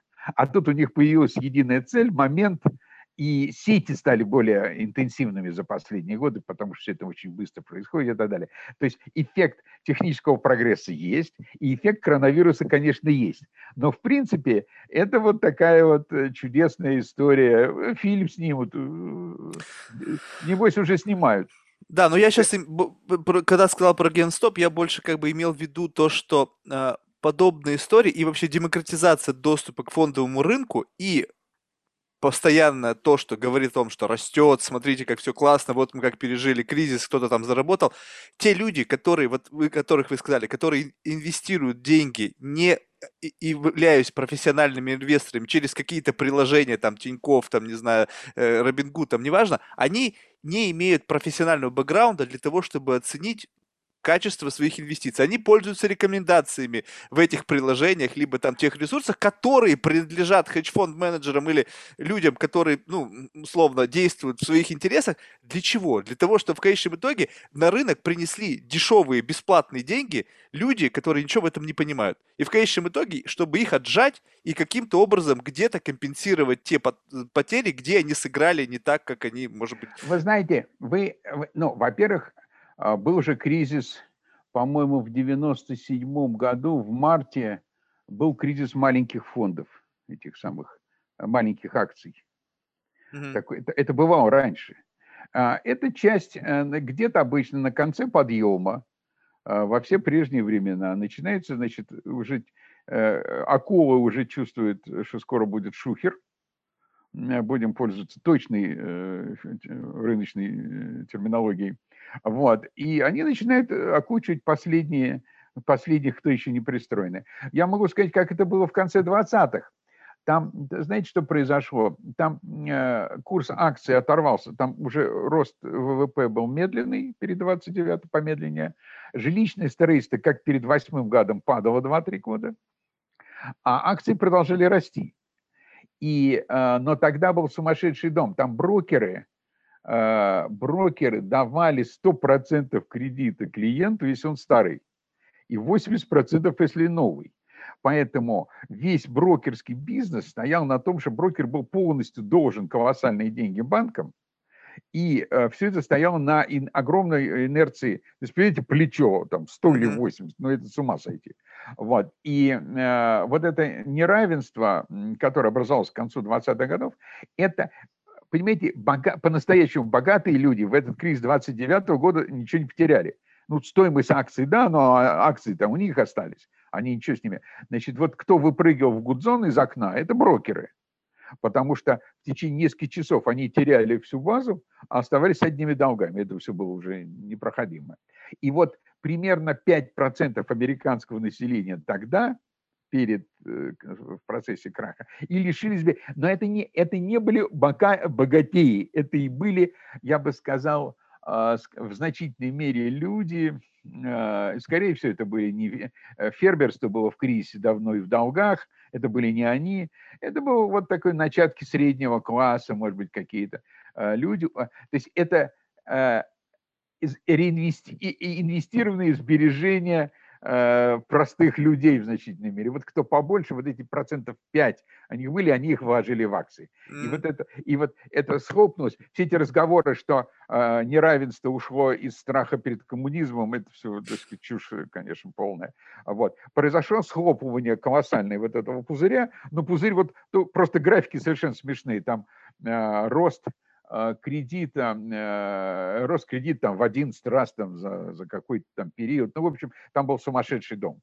И вообще кризис, э, Великая депрессия была handmade, э, ФРС просто не сработала. Она вообще ничего не делала, как пишет великий этот самый Гринспен в своей книжке, у него есть книжка «Американская история бизнеса», у него целая глава по депрессии, он пишет, что на ФРС сидела компания людей, объединенная общей игрой в гольф в одном клубе том же.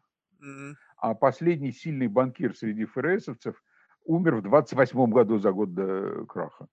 Вот. Они не делали просто ничего, они пустили все вот так на самотек. А, президент повторял у них тогда «recovery is around the corner», а, вот, и они просто, просто все, все делали не так. И а, вот уже изучение, кстати, Великой депрессии в Штатах, оно прошло очень тщательно. Просто огромная полоса первоклассной совершенно литературы. А, в девятом-десятом году в нынешнем веке они изучили. И вот то, что мы сейчас, вот этот залив, э, наблюдаем вот деньгами кризиса, это принципиально противоположное поведение ФРС у того времени. То есть они освоили, э, потренировались в девятом-десятом, и теперь, значит, э, не любит этого, как финансисты любят отдавать деньги без, бесконтрольно и даром. Но, тем не менее, они решили, что лучше так, чем, чем эта пирамида сложится. Поэтому а, там будут какие-то свои макроэкономические последствия, но, по крайней мере, вы знаете, что сейчас а, в 2020 году а, рухнула норма банкротства.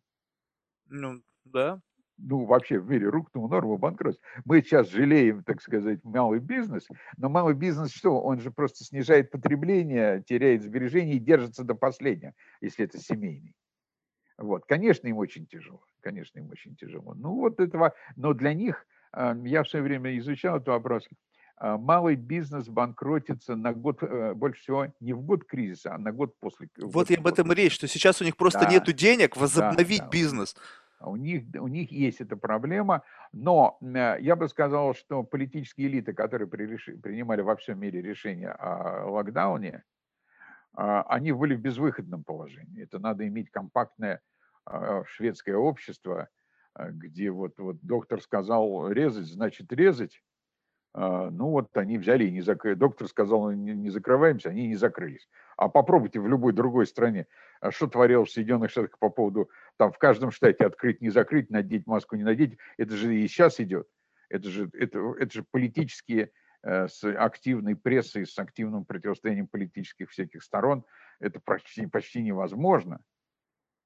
Э, невозможно. Поэтому я думаю, что рассчитать наперед, а, значит, ошиблись с короткой пандемией, во-первых. Прежде всего, ошиблись с короткой пандемией. И открылись, э, полуоткрылись летом 2020 а, года, и в Европе и вот это все пошло. А в развивающемся мире, соответственно, собственно, не, не вторая волна, а просто волна.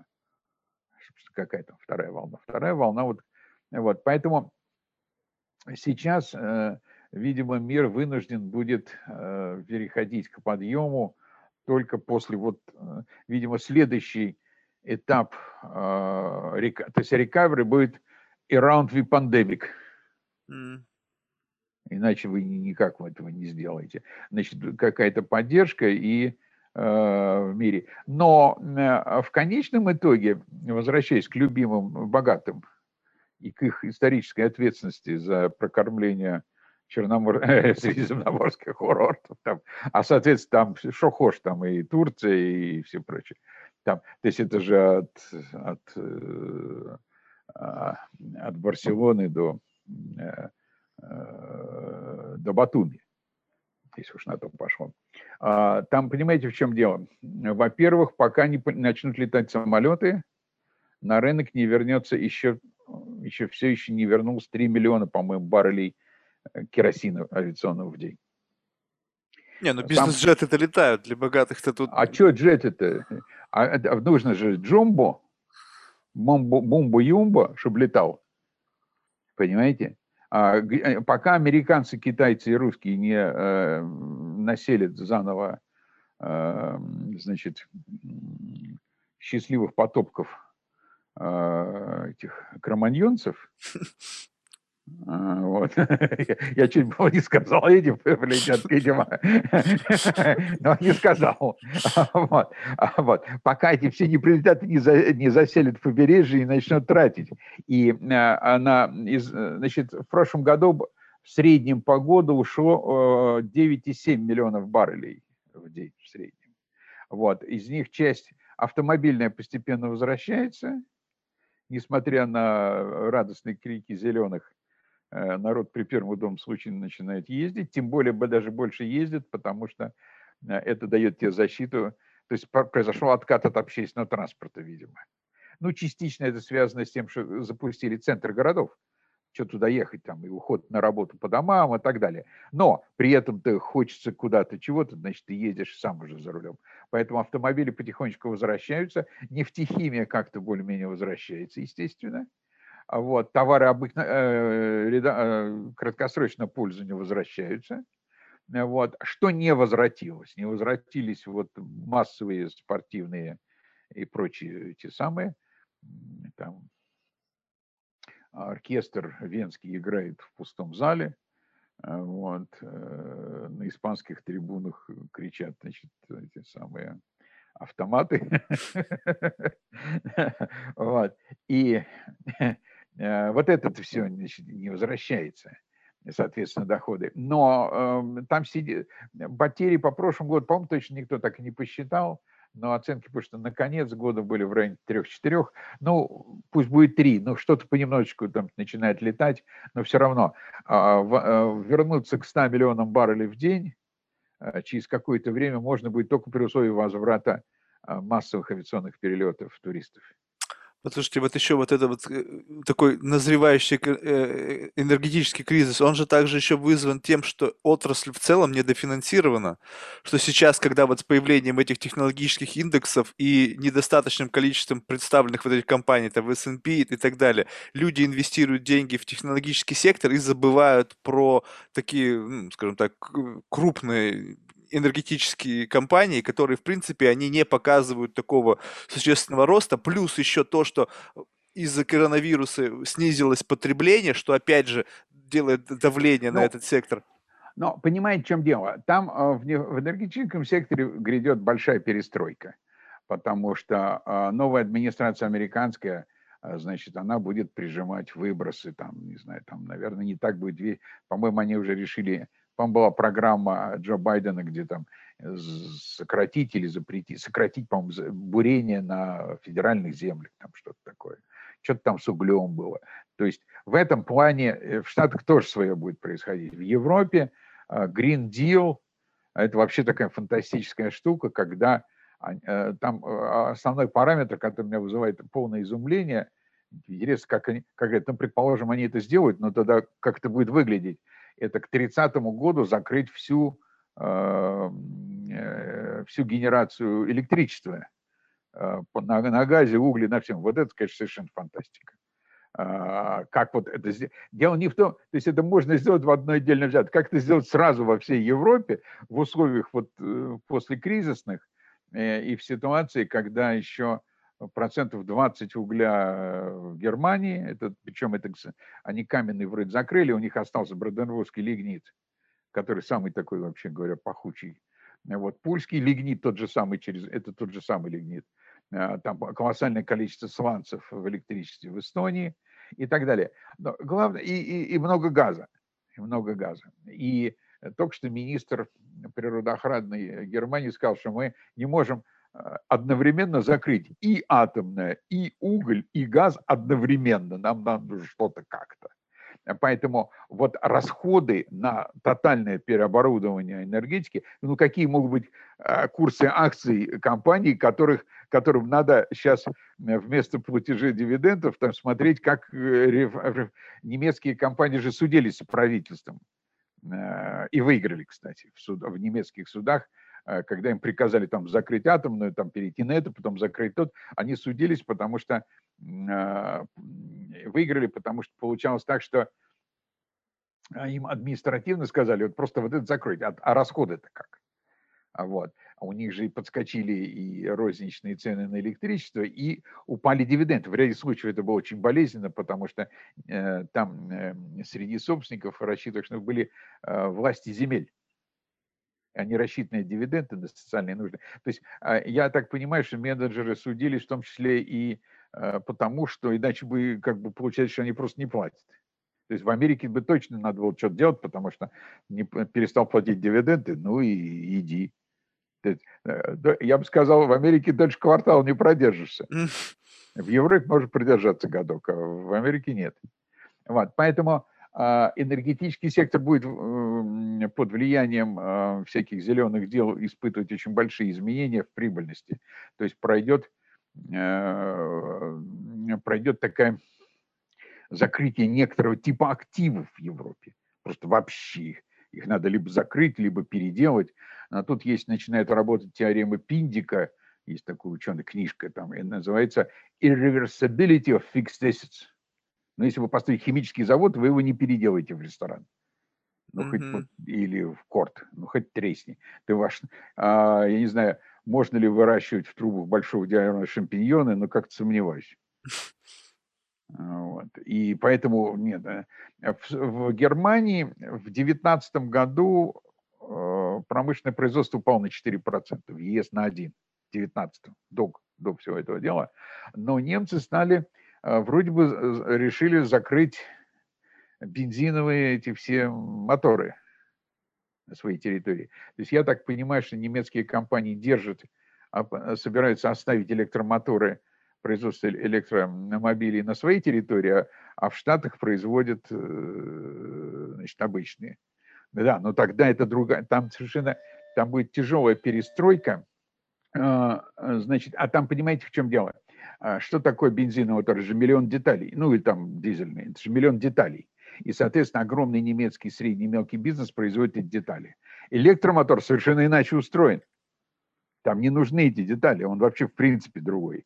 Вот. А, но там же будет, когда электромоторы, э, э, понимаете, в 2019 году, по-моему, на 80 миллионов, в 19 на 80 миллионов новых машин в мире только 3 миллиона было электромобилей а там же возникает проблема редких металлов там и так далее. Вы, откуда вы их возьмете на, все, на всю эту массу? Это отдельная история.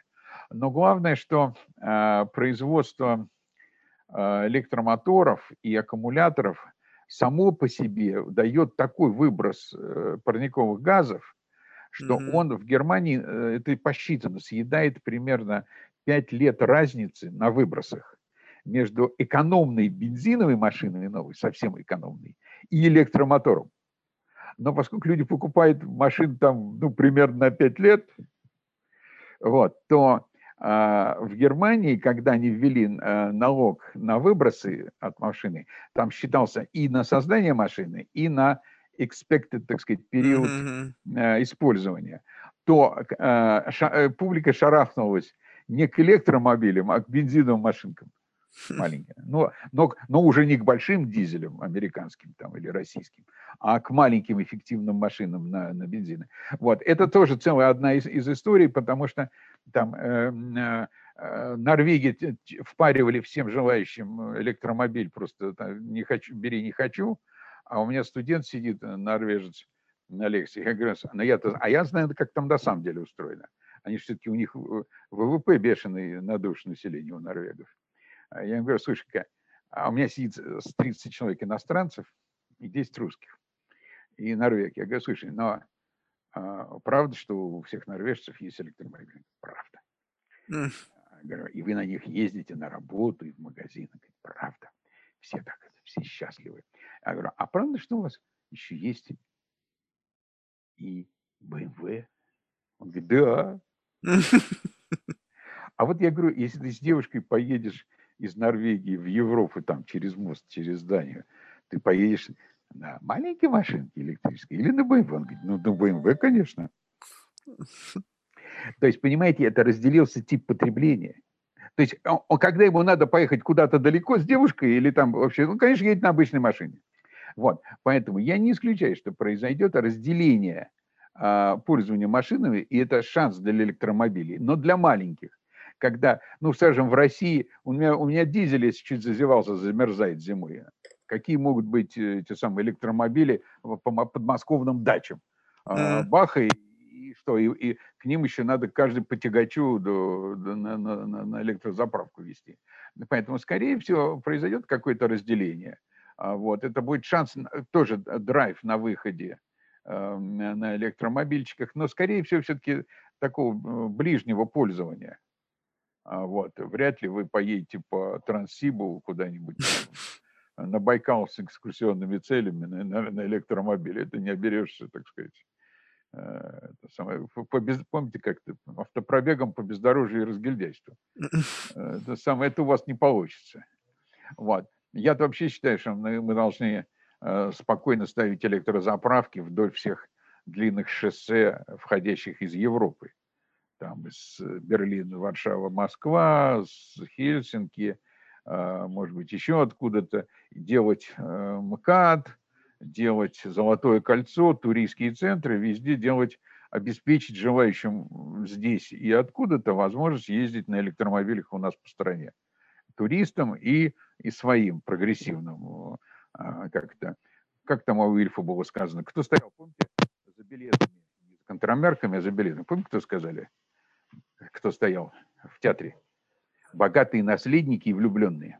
А, ну, было такое дело. Угу. А, вот. вот богатым наследникам должны быть, если у них есть электроэнергия, ну пусть они заправляются. Надо это делать, туда же все равно, так сказать, прогресс пойдет туда. А, вот. Ну, хорошо, ну, надо начинать с чего-то. А, вот, потому что предположение, что подмосковные дачи сядут на электромобиле зимой, ну, это как-то очень маловероятно. Потом тут затраты э, по буеракам и по снегу, видите, энергозатраты э, аккумуляторов совершенно бешеные электромобили могут быть выиграть на э, бегстве от соседа, на переходе на другой образ жизни. Это точно. А другое дело, что пока не будет маленьких аккумуляторов и на тысячу километров, а особенно для, не для частника, который, как я, там ездит раз в неделю на дачу и обратно, а на тех, кто работает на этих машинах, там на работу ездит каждый день, вот накатывает, так сказать, всерьез тысячи километров, а, то самое, до тех пор, конечно, полной смены парка мы же не дождемся. Поэтому мы, я лично жду изменения характера отелей, понятно, пошире. Представьте себе веранды для брекфаста в после коронавирусном отеле. Да-да-да полтора метра э, до чужой жены не меньше. Правильно? А, да, и не дышите. Значит, эм, может быть, по-другому бассейны. А, бары раздвинуть придется. А, не знаю, как будет выкручиваться старая Европа с тесными пабами, но, скорее всего, поднимут цены. Меньше людей, дороже там или что-то в этом роде. То есть это будет более э, накладно. А, значит, расселение, конечно, пошире как можно. Поэтому, а, может быть, опять будет меньше, скажем, меньше размер квартир, как бы, но в большем их... Как в Японии, там шкафы будут продавать. Ну ладно, в Москве я обнаружил, что в ходу у меня студентка купила студию. 20 метров. Ну, это, опять же, западная модель. Ну, ну, вот. А, и, значит, вот, э, то есть я, я вижу, что когда закончится пандемия, часть населения бросится наверстывать пропущенные э, дни рождения по ресторанам, я думаю, что это будет определенный драйв. А, я, э, люди побегут в музеях, наглядятся, они изучат по голограммам да Винчи и побегут смотреть. А, вот кто-то обязательно, значит, там все равно будет драйв. А, там обязательно будет э, заезд на курорты, люди соскучились. То есть я хорошо себе представляю, вот уберите пандемию и начнется некоторый бум в услугах. Вот. Но думаю, что и жилищный, вот э, там с акциями не знаю, потому что очень они сильно выросли на вливаниях центральных банков, так сказать, ну вот денежных властей. Вот предсказать, что там будет, это я уже э, не буду э, по двум причинам. Во-первых, если бы сдал, то сам бы заработал, никому бы не сказал. А тихенько сам пошел, так это, то. Вот. А во-вторых, ну, так, как говорится, это за отдельные деньги. Вот. Во-вторых, это действительно пока не очень понятно. В том числе непонятно, сколько еще протянется вот эти вливания. Сколько, mm. сколько, сколько это протянутся. Потому что а, выйти а, из этого режима очень трудно. выйти из этого режима очень трудно. Эти долги наросли там. Ну, в общем, это целая история уже отдельная. А в пределах нашей темы, нашей темы от поведения не одного процента, не от миллиардеров, не от одного процента, но от массового поведения состоятельных людей. У вас Den of Rich, это немножко, так сказать, более гламурно. Mm. Вот. Я оперирую не, не одним тремя процентами населения стран и России и так далее, а я оперирую десятью-двадцатью, mm-hmm. как, как, так сказать, социолог. Я, кстати, один из немногих, кто занимается этим делом, потому что все заняты бедными. Mm. Все заняты бедными. Я считаю, что без этих, так сказать, ну, они бедные все же относительно чего-то, это надо же смотреть. Вот. Потом бедность в мире же тоже очень разная. Вот. А вы, э, самое слабое место, конечно, в выходе из кризиса, вы совершенно правильно, это малый средний бизнес, но это везде проблема, это везде проблема. Как продержаться, как открыться, потому что в ряде случаев освобождение нужно от налогов, там, земельных, там, таких, всяких. А как там муниципалитеты будут там жить, если у них все расходы, зарплаты и так далее построены на э, доходах от э, туристов? mm-hmm. от отелей, отелей и ресторанов, вот они сейчас их все решились. Значит, представляете себе бюджеты муниципалитетов курортных как сжались. Вот. То есть это, это проблема не только там государственных федералов, так сказать, во всех странах, ну, условно, центральных бюджетов, а это, это же прежде всего местные бюджеты еще э, понесли потери. Но авиационные компании – вот. Поэтому мир, а, конечно, проходит трансформацию тяжелую, но внутри во всего этого дела а, вот наиболее защищенная часть людей, состоятельные, они же оказались как бы видимыми жертвами в лайфстайл, но у них были средства и возможности адаптироваться. Но теперь от того, как, как они вернутся к потреблению – Э, до вирусному отчасти зависит, как пройдет рекавери, э, оживление. Вот это точно.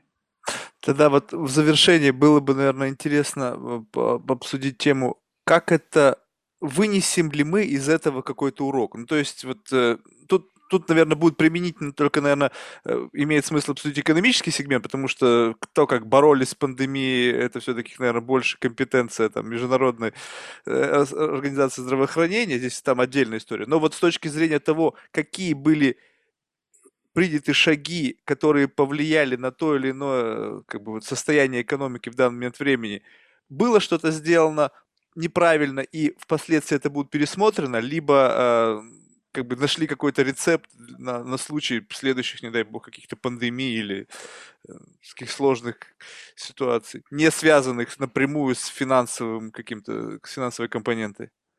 Ну, а, во-первых, социальные последствия этой пандемии, конечно, уже частично поняты. Вот видите, все вышли в какие-то гибридные э, локдауны. Ну, время от времени, сейчас некоторые страны закрылись совсем, а, с перепугу, но они пытаются одновременно закрыться и за это время вакцинироваться. Ну, там, типа англичан. А вот, вот, то есть они рассчитывают, что они выйдут постпандемическую эпоху не просто в результате э, локдауна, а еще и в результате вакцинации. Это уже немножко другая ситуация. А вот. И э, вопрос, как э, это влияет, так сказать, на социальную жизнь, экономику, э, ну, более-менее параметры все понимают, а, вопрос, будет сейчас основная проблема, будут ли мутанты, или если это не мутанты, а варианты, а, не, не подорвут ли они вот выход из э, пандемии с помощью этих вакцин. Вот, вот это есть такая значит, загадка. А второе, то, что нужно, в принципе, держать, видимо, все-таки бизнесы рабочими. Ну, англосаксонская система, она по-другому устроена. Там человек ушел, пришел, так сказать, она, она гораздо более, а, ну, я не скажу либеральная, она более а, в этом смысле, даже, я бы сказал, анархическая в каком-то смысле. Ну, людям помогает в этом смысле, соцстрах работает, но а, и какие-то вот влияния, так сказать, э, правительственные есть, но все, э, деньги, которые идут бизнесом, они стоят относительно меньше, чем те, которые идут прямо. В Европе была, была такая попытка, но она, ее очень трудно делать длин, в длинную, потому что очень дорого. Очень дорого. И понятно, что если вы помогаете человеку, то он не может сказать на выборах, что ему не, не, не помогли. А если вы помогаете бизнесу, то еще неизвестно, как это посмотрят уволенные. Э, те самые, они могут сказать, ну да, но кому-то там помогли, мне это, ничего с этого не было. Mm. То есть человек, которого не уволили в результате а, того, что его хозяин получил деньги, а он, возможно, испытывает благодарность не политической партии, которая дала ему в правительстве эти деньги, а, и, может быть, даже и не хозяина, а считает, что это нормально. Mm. Никому я ничего не обязан. То есть вот вопрос психологии а, человека и политических э, его реакций на, как на события, они никогда не известны. Никогда не известны, потому что в этом прелесть социальных наук. Я говорю студентам, что если первокурсникам, что мы пришли на экономику, вот социальная политология, тем более социальная и экономическая наука, люди меняют свое поведение. Поэтому если вам какие-нибудь физики скажут, что у вас там неточные формулы, там нет полной повторяемости, э, так сказать, выполнения, так сказать, формулы событий, вы хохотите, теперь долго, долго смеетесь. Потом говорите, ну у вас же объект науки мертвяк, в принципе мертвяк, а у нас люди, они меняют свое поведение. Чего хотеть, тут не может быть никаких формул. Вот, поэтому это будет и по-разному по странам, но и по, от того, как пресса в условиях, тем более политической борьбы, будет обвинять а, ту или иную сторону, прошлые там правительства, будущие правительства, они сделали, не сделали. Поэтому я не могу вам сказать за всю Одессу, как было сказано в той песне. Вся Одесса очень велика. А, поэтому это будет по-разному. Думаю, что объективный анализ а, покажет, что все наделали каких-то ошибок, все не, не, но они не, не обладали э, полноценной информацией, особенно весной прошлого года, кстати, э, у, у, у нас в марте я видел, я понимаю, как устроена российская система, в начале марта я видел прогнозы, что пик, скажем, э, пик заболеваний будет на майские праздники. И он mm. был, и он был. То есть у нас и прогнозирование сработало, и подготовка этих э, бараков, так сказать, медицинских таких вот больших, а, она не, не настолько понадобилась в мае, зато понадобилась осенью. То есть я, у меня издатель мой любимый, который издает мои книги и сказки, он лежал э, в ноябре в 25-м павильоне ВДНХ, ну, кто из Москвы, тот знает, выставка достижений народных хозяйства, где были книжные ярмарки. А он книжный издатель, и он всем писал. Раньше я отсюда приносил книги, а теперь я лежу... Герой, Ирония судьбы. Ирония судьбы. Я лежу на выставке. То есть эта подготовка сработала. Вот. Поэтому там, э, значит, основная проблема, э, на мой взгляд, уроков из пандемии, это что делать э, с двумя вещами. С социальной бедностью, вот где это dense poverty, ну, это как бы вот большие социальные проблемы соответствующих стран. А, и второе, э, минимальное, значит, надо будет перестраиваться и Всемирная организация здравоохранения. И у меня мой друг и соавтор э, э, приглашен, он входит в 15 гуру ООН, которые должны модернизировать цели устойчивого развития в следующие два года. Мы с ним написали статью, и вот наша статья даже в какой-то степени там вложена в, как материал в обсуждение. Вот он, он один от России. А, вот, и посмотрим, а, значит, как это будет все происходить. Но то, что третий и десятую цель здравоохранения и неравенства надо осмысливать человечеству вместе, потому что взаимозависимость, одно дело маленькая эпидемия в какой-то маленькой стране в Африке, которую там как-то можно изолировать на полгода, а потом как это было несколько раз в предыдущие десятилетия. Другое дело, когда а, у вас рабочая сила мигрантов работает. Вам надо а, убедиться, что приезжает... А кто, кто там будет работать на, на Средиземном? Ну, Средиземное просто гениальный аквариум такой, вот, чтобы посмотреть, как оно в океане потом везде. Ну вот, по-моему, в Сингапуре же они на законодательном уровне запретили формирование гетто. Вот, ну вот Дэнс э, определенные, во-первых, э, этнические э, эти скопления, которые могут являться тоже некой проблемой в масштабе вот города. И таким образом это искусственно срежиссировано, как бы social engineering, и это, может быть, выглядит немножко грубо, но с точки зрения того, как это работает, это более правильная модель. Я хорошо знаю сингапурскую ситуацию. Там, понимаете, проблема в чем? Там 98% населения живет, живет в наемных квартирах от государства практически. И 2% миллионеров за большие, за бешеные деньги имеют возможность поставить себе домик где-то на углу. Поэтому это, это стоит на э, гарантии при определенных, так сказать, соблюдении правил. У вас есть работа, и вы, в принципе, получаете жилье.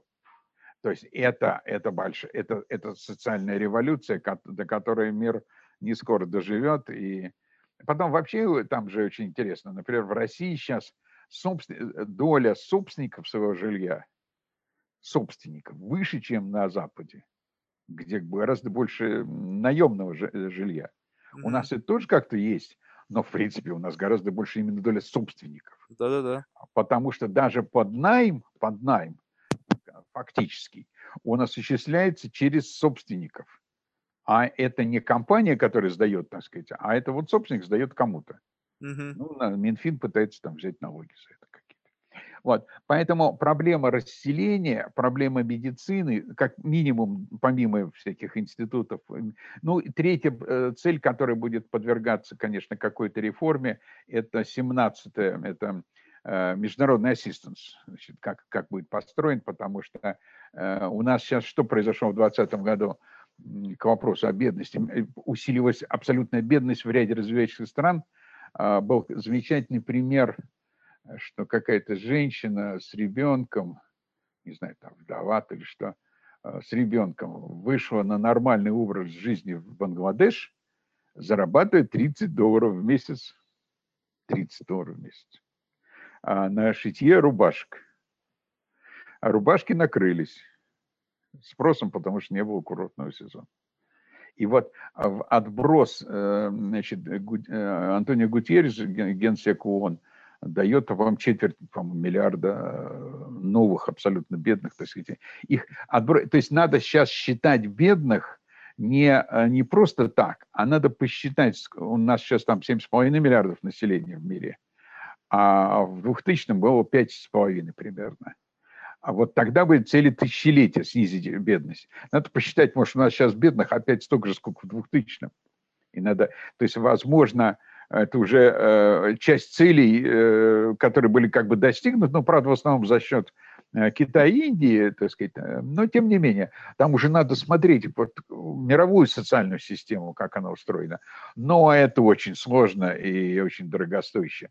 Я сильно сомневаюсь, что элиты развитых стран будут в состоянии договориться так, чтобы обеспечить достаточно большую помощь развивающимся странам, кто больше всех пострадал, в ситуации, когда у них внутри вот такая ситуация, когда им надо а, раз, раз, э, перестраивать здравоохранение, а то, что все при этом схватились за климат, там хорошо, но это просто климат такая удобная вещь, как для всем объединиться, отвлечься от а, вообще-то говоря, проблема бедности и, и пандемии у нас на столе. Климат, климат нас, конечно, достает, но по-настоящему достанет нас когда-то. А вот это нас достает прямо сейчас. Поэтому как они э, в ближайший год-два будут перестраивать, решать задачку при ограниченных финансовых ресурсах, как они будут перестраивать задачку на, по приоритетам раз, целевой и с точки зрения прав людей, с точки зрения организации, менеджмента, расходов, осуществления, и вот как это все будет. Вот, это, вот в этом смысле мир, конечно, будет, э, э, должен что-то придумывать. Вот, а потом как-то это надо будет сначала придумать, как это сделать надо будет. Эти, потому что пока совершенно не очевидно, как это будет происходить в таких масштабах. Понятно. Ну, выживем как-то. А, вы знаете, ну, выбор у мира невелик. Я как раз ввел а, одну такую забавную вещь, я вот тогда этим закончу.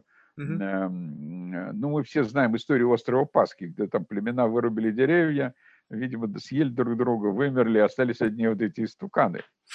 Вот. И э, мы, конечно, сейчас возвращаемся, э, помните, в 50... Ну, вы не, не знаю, как застали это, это на любителя. Научная фантастика 50-х, 60-х годов была принципиально такая прогрессивная, антивоенная. И, так сказать, такая вот всякие кошмары там с нестроениями. И вот, а я сейчас говорю, то есть, сейчас фактически можно читать фантастику 50-х годов, вот только применительно к другим, так сказать, ин, инпутам, так сказать, страшным. Вот. Но возвращаясь на остров Пасхи, я тут выступал где-то, сказал, придумал, но э, думаю, что здесь будет это на месте, что либо мы выживем, либо мы будем обратно все на острове Пасхи. Пример-то вот он. Вот стоят, только вместо истуканов будут там. Mm. Вот. И мы будем так это, тут климат, тут пандемия, и мы там будем метаться. То есть надо, конечно, организовываться э, на нормальное существование на, на, на, до конца 21 века. Понятно. Что ж, супер, Леонид. Спасибо большое. Было реально вот. очень интересно. Э, да. Да у меня тоже. Я не осознал, что э, ну, я там элемент моей биографии вряд ли кого-то волнует. Но... Почему? Нет, это же раскрывает, э, знаете, всегда, когда речь идет о таком формате, то интересно ведь еще и знать, что, что за человек. То есть не, не только его мысли, основанные на его как бы, трудах и его научной деятельности, но то же самое, что это за человек, потому что в какой-то мере это очень тесно связано и определяет вот э, образ мышления и все остальное. Ну, про меня это ясно. Я преподаю, пишу книжки и, и даже сказки. Это уже достаточно, чтобы вывести меня, так сказать, э, так сказать, так, в категорию of my own. Да. Знаете, в завершении мы всем задаем один и тот же вопрос. Это кого бы вы могли рекомендовать нам в качестве потенциального гостя или гостей для будущих подкастов? Какие-то конкретные имена? Вот прямо сейчас? Да, ну, это под запись или вообще? Нет, вот потом. это под запись хотя бы одно имя выдавить, а потом, ну, если там есть будет желание, можете список прислать. Ну, подождите секунду. Во-первых, мне надо осмыслить. Вам, э, видимо, э, старики надоели. Да почему же? Во всем... кого, кого, кого, наверное, из нового поколения какого-нибудь интересного человека нужно, да? Тут вопрос больше к вам. Кого бы вам было лично интересно послушать? Может быть, с, с позиции какого-то там нестандартной формы общения? То есть не такого академического формата, а вот такого нестандартного. И в этой, в этой ситуации человек может раскрыться и что-то начать говорить ну, как бы не совсем привычным языком. Ой, как интересно. А, у меня есть приятель в Бразилии. Он русскоговорящий? А, черт. Он, он, он, он, он прочел у меня, нет, но он не говорящий. А, Русскоговорящие. Слушайте, я сходу меня заставили раз вас предупреждать надо. А они вот этом в этом есть весь весь подвох. Да, я понимаю. Нет, я понимаю про подвох. Мне просто хочется подобрать вам... Не, ну вы потом всегда можете дослать, но сейчас хотя бы кого-то бы озвучить, чтобы мы могли как бы...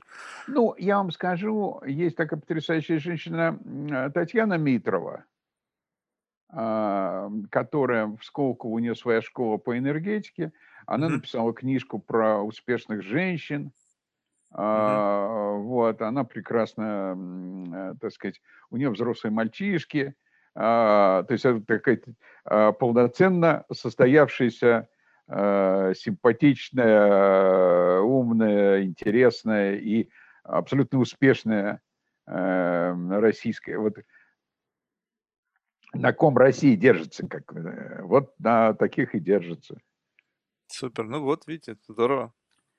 Ну, а потом, да. если по ходу какие-то возникнут идеи, то всегда можете прислать там какой-то дополнительный Ну, мы список. там как-нибудь, да. А, главное, что я не призывал к, это, к пожарам там и градобитиям. Ну, Ладно.